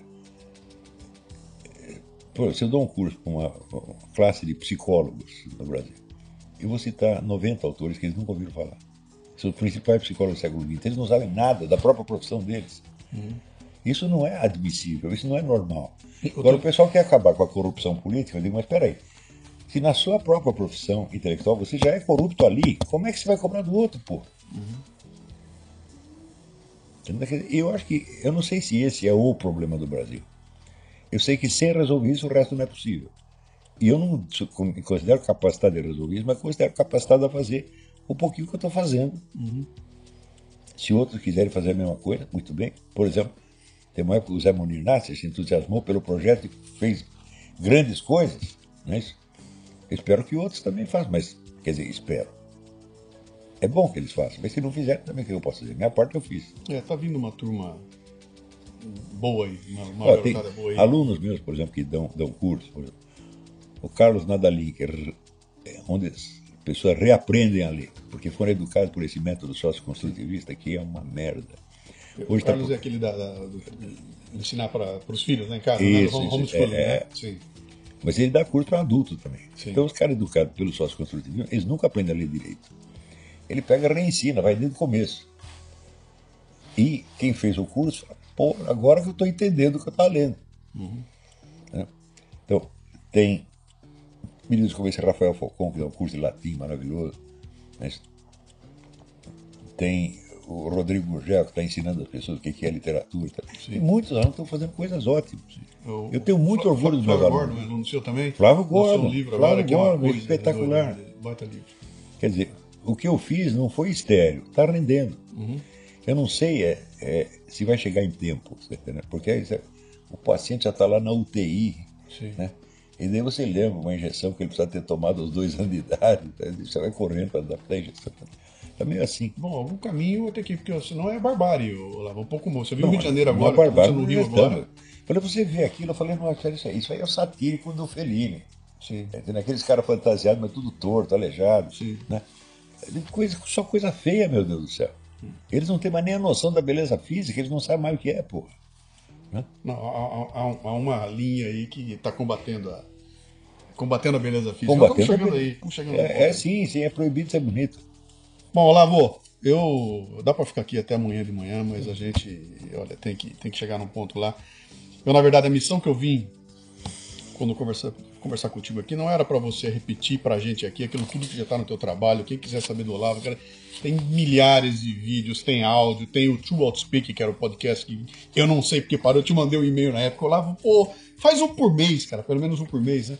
Então, onde encontrar as ideias, tá tudo por aí, não tem problema. Eu não queria fazer isso aqui hoje, eu queria aqui bater um papo para as pessoas entenderem é assim, Quem é só, esse tô sujeito? É o curso online de filosofia. Já tem 400 aulas gravadas. Dizer. Ali está o essencial do que eu tenho a dizer. Sim, sim. Eu espero ter tempo de pegar pelo menos uma parte dessas aulas e transformar em livro, mas não sei se vai dar tempo. Né? Mas o essencial está ali. Quer dizer, quem pode dizer, ah, eu conheço o pensamento do Olavo de Carvalho, só se você fez o curso, não há outro meio. Senão, senão você tem uma opinião solta uma- sobre uma coisa, sobre outra. É é verdade. Só uma última curiosidade aqui, só pra gente chegar pro final aqui. Por que, que você briga com todo mundo? E eu brigo com todo mundo. todo mundo, cara. Você. Eu? Pum, briga, briga, briga, briga. Não tô dizendo que você puxou a briga, tô dizendo que começa. Por exemplo, você teve um Não, atrito. olha, você teve um atrito recente. Você tem um atrito histórico com o Rodrigo Constantino, você teve um atrito agora recente com, o Reinaldo Azevedo, você tem um atrito com o professor Vila. Não, você tem que fazer a pergunta tem- contrária. Por que, que, ele Por que, que, por que, então que eu vamos lá. brigo com você? Por que, que você acha que essa, essa coisa acontece? Há, há, há- há um momento que fala, pô, agora vai e pum, tem um, tem um momento, tem, tem uma Escuta, ruptura o seguinte, acontece se ali. tá todo mundo fazendo um teatrinho, todo mundo fingindo, de repente é um cara tá fazendo uma coisa pra valer, ele estraga a brincadeira, pô. Não é isso? Pronto, basta isso. Você pega, exemplo, Reinaldo Azevedo. Reinaldo Azevedo fez carreira de antipetismo. Ele descobriu que tinha esse filão do antipetismo e ficou famoso com isso. Só que tão logo o PT sai do páreo, o cara se revela. Ele é apenas mais um tucano. Uhum. E eu nunca abri minha boca para falar mal deles. Eu, no máximo, eu me defendo. E olha, assim, para cada 100 linhas que eles escrevem, eu escrevo duas. Também não dá tempo. Sim, isso que é comentar dele, né? perder tempo. Eu, né? acho, eu acho que realmente a minha presença estraga a brincadeira. Uhum. O cara tá fingindo que ele é um intelectual, que ele, é, ele não é. Né? Daí eu vou lá e mostro como é que é para fazer mesmo. Né? Estraguei tudo. E de repente o cara ele percebe que é um nada. Percebe que é só fingimento. Ele é, ele é o Beto Rockefeller, entendeu? Uhum. E eu não tenho dó dessa gente, não. Quer dizer, eu não estou fazendo para desmascarar você, mas a minha presença o desmascara automaticamente. Eu pertenço a um outro tipo de. uma outra geração, entendeu? Quer dizer, quando eu estava nos anos da minha formação intelectual, o Brasil era de uma riqueza cultural enorme. E a gente tinha bons exemplos para seguir. Né? Hoje não tem mais. Então, quer dizer, eu sou o último. Mas, ver, minha avó que escolheu meu nome. Escreveu um nome, não sei porquê, era um nome norueguês. Uhum. Que quer dizer sobrevivente. Eu falei, a coisa mais certa. Morreu todo mundo, sobrou eu, porra. Né? Então, por exemplo, os últimos sobreviventes daquela geração, eu tive muito boas relações com eles, com o Josué Montello, com o Herberto Salles, com o Paulo Francis, com o, Roberto Campos. Era gente mortalmente séria naquilo que fazia. E eu digo, essa era a minha turma, mas morreram todos, o que eu vou fazer? Então. E não houve reposição, Olavo? Não teve reposição? Não houve reposição, mas eu estou fazendo o possível para repor em, em, tempo. Qual é a. Qual, eu, eu, não sei se o termo está certo que eu vou usar, mas uh, você. Desculpa se não for esse termo aqui. Qual é a culpa que você joga nessa geração que não deixou é, é, seguidores ou que não construiu uma, uma sequência? Por que, que de uma geração para outra há um rompimento? É regime militar? Esse, tem alguma coisa a ver com. O que, que, como é que você vê isso? Esse é um problema sério. Durante o tempo do regime militar, eles tinham uma visão apenas material do pessoal da esquerda. Eles combatiam a esquerda materialmente, na guerrilha, trocando tiro, essa coisa toda. Da estratégia cultural da esquerda, eles não tinham a menor ideia, mas nada, nada, nada, nada, nada. Então, se você pensar bem, eles ficaram lá 20 anos, prenderam um monte de gente. Eles fizeram um filminho, mandaram fazer um filminho anticomunista. Nada. Nada. Nem para esclarecer o povo o que estava acontecendo na União Soviética, na China. Nada. Então foi um, um, um desleixo total. E eles sempre achando que eles são os gostosões, que eles sabem tudo, não sabem nada, porra. É? Quer dizer, quando, quando, por exemplo, eu escrevi, publiquei em 93 o livro A Nova Era da Revolução Cultural, dando a ideia da Revolução Cultural, baseado no Antônio Gramsci, que estava acontecendo no Brasil já fazia 30 anos. Quer dizer, o meu livro estava atrasado. Né? Uhum. A primeira reação militar a esse livro apareceu oito anos depois. Então, um general que leu e falou: puta merda, está acontecendo. Oito anos. Até hoje eles não entenderam direito. Talvez hoje eles começam a falar em Revolução Cultural. Quer dizer, são quase 25, 25 anos de atraso. 1993 para 2018 são 23 anos, 25 anos. Quer dizer, olha, tem um filósofo francês chamado Raimundo Abelio. Ele dizia, hum, na América Latina, e mais especificamente no Brasil, ele conhecia o Brasil, as ideias não acompanham o tempo histórico, acompanham o tempo geológico. até mudar as camadas geológicas. Sim. É assim. Então o pessoal não tem velocidade suficiente para acompanhar o problema na hora que ele está acontecendo. Quando eles percebem, o problema é outro. Então o que, que é isso aí? Falta de intelectuais treinados e sérios. Né? Os intelectuais, eles são necessários para o país. Não precisa ter tantos quanto tem no Brasil, mas precisa ter uns meia dúzia que funcione, pô. Uhum. Você veja, quando eu era jovem, eu lia muito o suplemento literário do Estadão. E tinha ali um velhinho chamado Lívio Xavier. Eu conheci o Lívio Xavier, ele morava num apartamentico na Xavier de Toledo. Era um homem aleijado, tinha um problema na perna, acabei em galinha e tal. E ele fazia uma sessão chamada Revista das Revistas. Ele pegava as revistas científicas e culturais mais importantes do mundo e toda semana ele estava ali informando o cara o que estavam discutindo em tal lugar, em tal outro, tal outro. Tinha uma outra revista que se chamava Inteligência, com o subtítulo Mensário da Opinião Mundial. Você tinha ali resumos de todas as ideias importantes em circulação no mundo. Essa revista acho que parou de funcionar em 60 e pouco. Então, era uma geração informada, você entendendo? Hoje não tem mais. Se você pegar os grandes debates científicos que tem no mundo, no Brasil o pessoal não sabe nada, nada, nada, nada, nada, nada. Eles acreditam naquilo que eles ouviram falar no ginásio. É. No Brasil você dá informações elementares, as pessoas ficam chocadas, achando que foi eu que inventei. Aliás, você cunhou uma. Como é que você falou uma frase que virou meme? Como é que é que a, a ignorância. O Brasil é o único país onde a ignorância é sinal de. Como, como é É, que, é fonte de autoridade intelectual. eu não sei nada disso, portanto não Portanto, existe. não existe. tá. Isso aí foi. Eu vou até dar até o nome do cara. O Cílio Bocaneira. Sim. Era correspondente do Globo em Nova York. Sabe, corre- sabe quem que é correspondente de jornal brasileiro? Que o nego dorme até as três horas, três horas ele acorda, saca do uísque da veste, pega lá uns pedaços do New York Times, coleta, traduz e manda pro Brasil. É isso que eles fazem. É, e eu tinha estudado o assunto e falei, olha, é, e, e fizeram uma- um. Logo que eu entrei no Globo, fizeram um programa com ele, que era para os colegas fazer pergunta para ele. E eu tinha estudado o assunto, falei, olha, eu sei que um dos lugares preferenciais para o pessoal da KGB botar os seus agentes era a profissão de correspondente estrangeiro. Eles faziam o diabo para eles pegar essa profissão. O que, que você sabe disso? Ele disse, nunca ouvi falar e acho que não faz o menor sentido. Muito bem, ótimo, ótimo, perfeito, perfeito, não precisa falar mais nada. Gente, Quer dizer, você não sabe do negócio, você nunca ouviu falar, e por isso mesmo você tem a opinião pronta. Não comi, não gostei. Não comi, é, Não comi, não gostei. não comi, não gostei. É. Tá, tá, tá, tá muito assim. E fala as coisas com uma certeza, com um ar de autoridade, que é um negócio mimético. O brasileiro tem uma capacidade mimética de imitar som de voz, essa coisa toda, que é um negócio importante. Os caras que imitam o meu jeito de escrever para falar besteira, pô. Eu vi as, fra- as expressões que eu botei em circulação, logo aparece na boca dos caras que não têm a menor ideia do que é aquilo. Né? Tem o Rodrigo Constantino começou a escrever ad hominem, só que ele escrevia ad hominem com N no final. Eu falei, ele me ouviu falar disso, está repetindo, não sabe nem escrever essa porra, tá entendendo? E sai botando banca. Falei, não use expressões de uma língua que você não conhece, pelo amor de Deus. né? Olavo, tem mais Olavos por aí?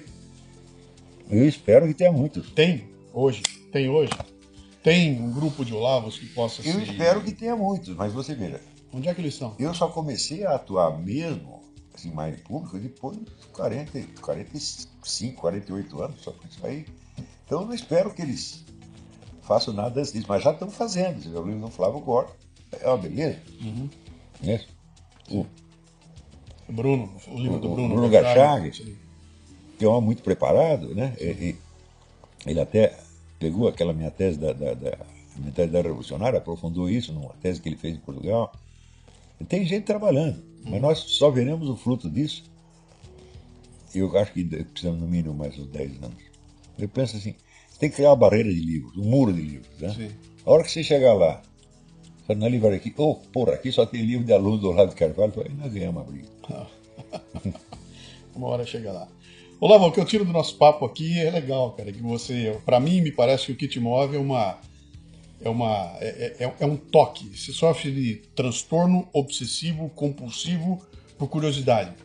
Parece que é isso, Não, sabe? sei, não sei a curiosidade. Ainda, eu acho que a, a motivação básica ainda é eu ver o sofrimento humano. E vejo que, que a maior parte do sofrimento é causado por ignorância mesmo. Os caras não sabem, eles estão sofrendo por não sabem que aquilo tem remédio, não sabem o que é. É horrível isso, porra. Né? Você vê, eu quando fico doente de alguma coisa, a primeira coisa que eu faço é me informar sobre aquilo, ler tudo que existe. Daí que eu chego no médico, o médico fala besteira, eu sei que é besteira. né? Então, Agora, se você não sabe, você vai se confiar em algum, você vai se apegar àquele cara lá. E depois, depois você se desilude, você vai passar o diálogo. Vira tudo um, um- um sofrimento emocional a mais, você tá entendendo? Que de fato não precisa. Você vê, muitos dos meus alunos, eles aprenderam não só o que eu estou ensinando para eles intelectualmente, mas eles aprenderam a ser mais felizes. Pergunta para eles. Dizer, é, a felicidade tem muito a ver com você falar desde o seu próprio coração. De você ser o anti-histérico. né? Você não imitar nada, você falar como se você estivesse falando para o próprio Deus no juízo final. Ou seja, está falando para um sujeito que não adianta você tentar esconder alguma coisa, porque ele sabe tudo. Então, é assim que a gente tem que falar. Isso é um treinamento.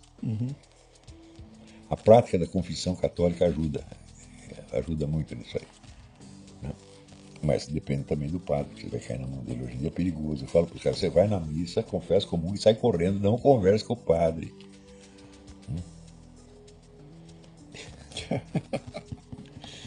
Muito bom.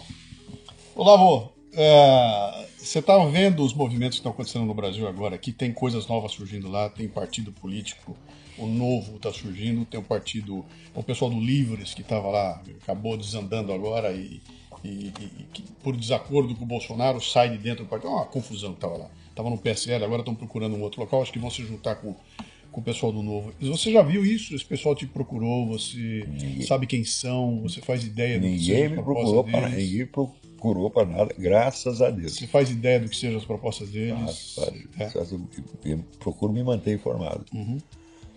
Mas o problema não são as propostas, o problema são as pessoas. Porque, você veja, se você estudar a vida do Napoleão Bonaparte, Napoleão Bonaparte mil vezes prometeu fazer uma coisa e fez outra, só que a outra deu certo. Os grandes governantes são sempre assim. Eles vão no improviso. né? Às vezes o nego tem uma meta de longo prazo, mas o trajeto que ele percorre. Então, um exemplo, Ronald Reagan. Ronald Reagan fez toda a campanha dele prometendo diminuir as despesas estatais. Na hora que ele chegou lá, falou: bom, tinha um problema da União Soviética, o que, que nós vamos fazer? É, vamos ter que fazer um sistema defensivo que eles não possam superar. Fez a Guerra nas Estrelas, aumentou formidavelmente a despesa estatal, mas conseguiu o que ele queria. Queria fuder com a União Soviética, fudeu mesmo. Então, ele fez o contrário do que ele prometeu, mas para um objetivo que era no fundo o mesmo. Todo governante tem que fazer isso. Então, não interessa o programa, a gente tem que olhar a pessoa, falar, "Bom, ela tem consistência. Exemplo, eu, eu, eu acho que o Bolsonaro tem uma consistência moral muito séria. Eu não sei se intelectualmente ele está à altura do problema, não sei mesmo, já fui sincero. Não sei, mas no momento nós temos que escolher entre o ladrão e o não ladrão. Me diga um presidente brasileiro dos últimos 50 anos que tinha estatura intelectual para estar lá fazendo o que ele fez. Olha, o Itamar Franco não era um grande intelectual, mas ele tinha humildade suficiente de me perguntar. Eu tinha muito respeito por ele. E ele foi o cara que acabou com a inflação no Brasil. É, Não foi o Fernando Henrique, não foi ele. Eu acho que ele foi o melhor presidente que nós tivemos nesse período. O único decente. Não roubou ninguém, não sacaneou ninguém. Mas não é porque ficou pouco tempo e que não se meteu em treta lá e falou: Bom, não se vou, meteu. vou só um tampão aqui, não quero treta, vou passar logo. Mas ele fez alguma coisa. Então, Nós tínhamos, veja, durante 80 anos o brasileiro não sabia quanto ele ia ganhar no fim do mês, pô. Como é que você pode viver num negócio desse? Não. né? A inflação corrompe a sociedade. Porque se nem os valores financeiros são estáveis, então, é o resto. O FHC te decepcionou ou nunca te enganou? A FHC nunca me enganou. Mas é claro que ele era preferível ao Lula, evidentemente. Mas ele é um cara marxista, ele é um gramsciano, ele está afim de fazer, fazer o socialismo mesmo. Isso é o que ele sempre quis. E o socialismo nós sabemos que merda é. Bom, E tá aí a Venezuela que não me deixa mentir. e você ainda fala isso, ainda tem gente que argumenta, Fica vai bravo, lá e fica fica bravo. bravo, É. etc e tal. Veja, esse problema do pessoal comunista é o seguinte: quanto mais merda e mais crimes eles fazem, mais eles se apegam àquilo. Porque o horror do que eles fizeram não é fácil deles eles mesmos engolir. Então eles têm que se defender. É assim, sei lá, você come a mulher do vizinho, você vai no padre, confessa. Diz, pô, tô arrependido, o cara é uma boa gente, eu fui lá com a minha mulher dele. Agora, se você estupra 200 meninas de 3 anos, você não vai confessar mais.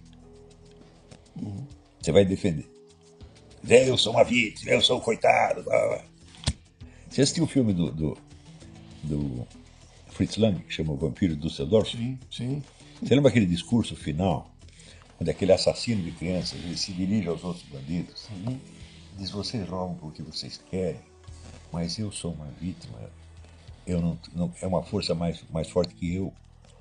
Então eu sou inocente. Os caras pensam assim. Sim. Não se discute. Se você roubou um cacho de banana, você se arrepende. Mas se você roubou um país inteiro, você vai ter que se defender até o fim e dizer que você é vítima. É uma reação histérica, sem dúvida. E todo comunista é assim. Ele vê o horror que eles fizeram. Não, é, é, ele não aguenta ver a feiura, a sua própria feiura. Ah, e, e, e você ainda ouve gente dizendo que isso não existe, que não, que não é assim, que, que isso é. Aliás, eu- outra crítica que me fazem, né? A Olavo vê comunista até embaixo da cama, em tudo quanto é lugar. Eu falo, bom, Uma vez um cara falou isso pra mim, acho que no Fórum da Liberdade do Rio Grande do Sul. Um empresário falou: Você vê comunista embaixo da cama? Eu falei: Não, não, não. Eu vi ele em cima da cama, ele estava lá, ele comeu o seu cu. Você acordou com uma vaga dor no cu e você nem sabe o que foi. Eu, Olha, se você pensar assim, o pessoal tem uma ideia errada do que é comunismo. Acham que comunismo é uma crença que o sujeito tem, uma ideologia. Falo, não é. Comunismo é uma rede de contatos e participações que compromete a pessoa. Pouco importa o que ela pensa. hum?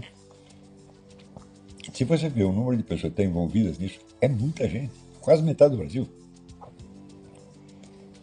Então, se você... Ah, o Lula não é comunista, porque ele nunca leu o Karl Marx. Eu digo,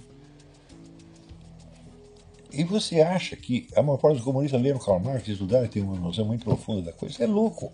você que disse, né? Que quem leu não é mais, né? Quem leu, Não, que e quem leu e entendeu, você desiste. né? Então, não é uma questão de convicção, é uma questão de participação dele num esquema humano que o compromete, o envolve e o domina. E é qual, qual ele vai ter que servir pelo resto da vida.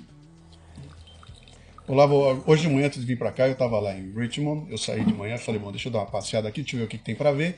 Descobri que a 900 metros do meu hotel tem o Museu do Holocausto de Sim, Richmond. sim, né? tem. E fui lá, evidentemente, fui lá visitar, porque essa coisa me interessa. Na entrada do museu, você tem na frente dele parado um vagão, igualzinho o vagão lá da, que usava para levar os prisioneiros.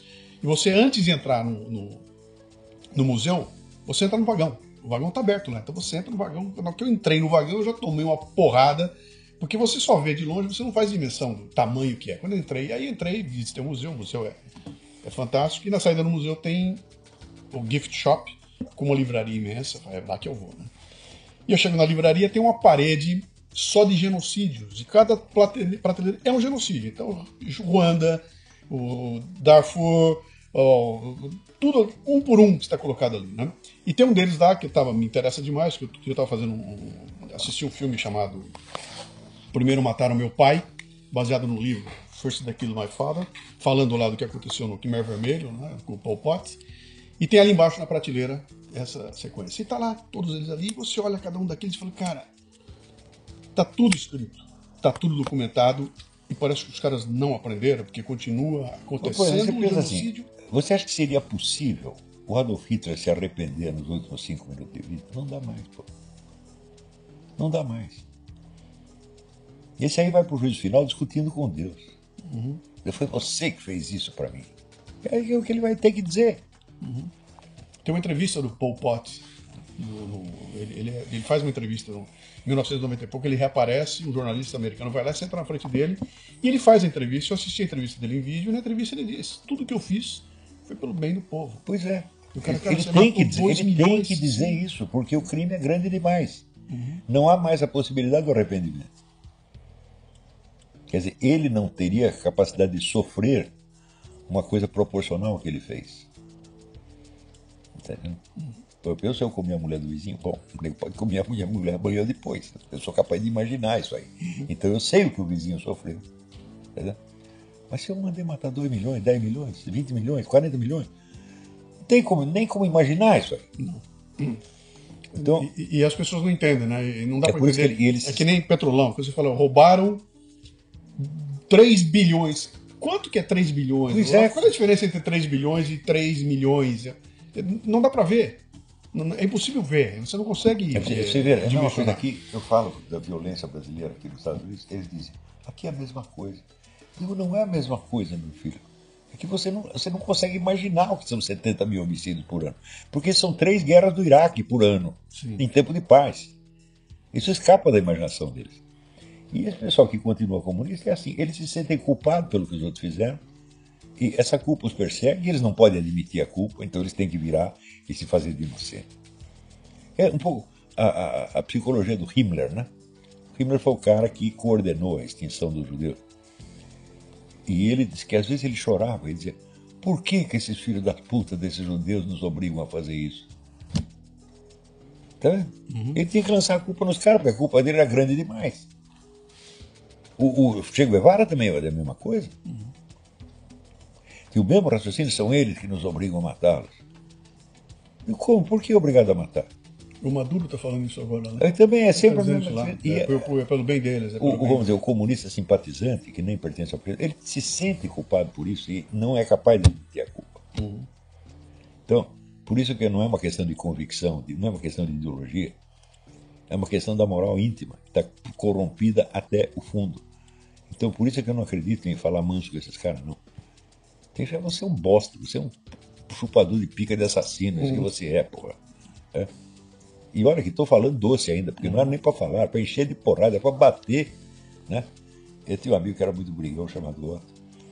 E ele às vezes batia nos caras. Eu falei, se perguntar porque está apoiando, vai apoiar mais. é, esse, esse é o Olavo.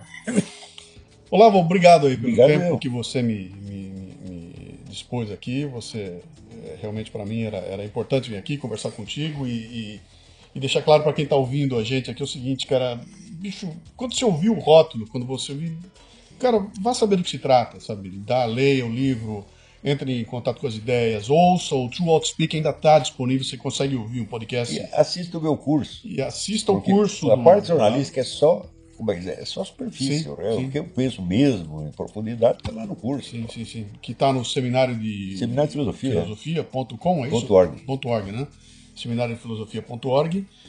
E fica aqui um convite, eu não sei se você vai. Agora eu vou dar um curso que chama Guerra contra a Inteligência. O que estão fazendo para imbecilizar você? Eu acho que esse curso é UTI, você tá? no Brasil isso é UTI. Sim. Tem que salvar a inteligência dos caras quando ainda tem um pouquinho. Ótimo. Olha, a minha maior satisfação é ver os meus alunos, a inteligência dos meus alunos começar a florescer. Né? Uhum. É assim, é que nem um jardineiro, de repente vê as flores aparecendo. É uma maravilha isso aí. Uhum. Por isso que eu não estou reclamando de grande coisa, não. Pode falar, mas está dando certo. Esse é o ponto. De novo, muito obrigado, viu, pelo obrigado tempo você, você pela gentileza, aqui. você que teve o trabalho de ir até aqui. Imagina, eu tinha que vir é. porque é. acho que, que faz parte essa, essa, esse trabalho de, de levar. Não quero levar suas ideias, não, quero levar a pessoa que é. O Caro Olavo é um sujeito igual a nós, não é um maluco. Ele está aqui eu estou sentado aqui, tem, quem não está vendo, eu estou sentado aqui no meio. Quantos livros tem aqui, Lavo? 10 mil. Tem 10 mil livros aqui, eu estou sentado 50 anos colecionando livro. É 50 anos de livro, com leituras, é. É, e se quiser argumentar com o Lavo, tem que ler o que ele leu, tem que escrever no nível que ele escreveu, e aí sim acho que dá para fazer a contestação, né? Porque até então é só, é só xingamento, né? É. Ó, obrigado pelo trabalho que você fez, tem feito, Olavo, você tem realmente criado uma, uma relação grande de seguidores aí, eu estou tendo contato com essa moçada toda não fiz teu curso por uma única razão, cara, que eu não consigo parar na frente do computador para não não dá, não dá tempo de é tanta loucura que eu estou fazendo aqui, mas eu acompanho tudo.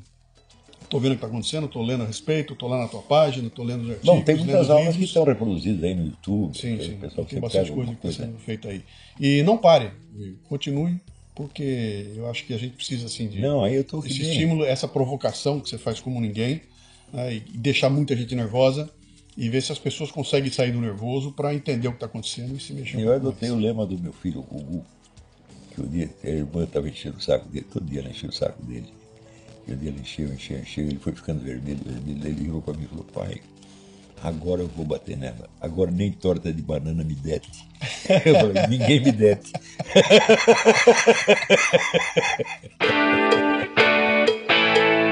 Muito bem, aqui termina mais um Leadercast. A transcrição do programa você encontra no leadercast.com.br. Para ter acesso a esta temporada completa, assine o Café Brasil Premium no cafebrasilpremium.com.br. Este programa chega até você como parte do projeto Café Brasil Premium, um ambiente educacional sem ser chato nem superficial, que já conta com mais de mil assinantes, recebendo todo mês conteúdos voltados ao crescimento pessoal e profissional. Conheça que vale a pena. cafebrasilpremium.com.br Você ouviu o Leadercast com Luciano Pires. Mais uma isca intelectual do Café Brasil. Acompanhe os programas pelo portal cafebrasil.com.br.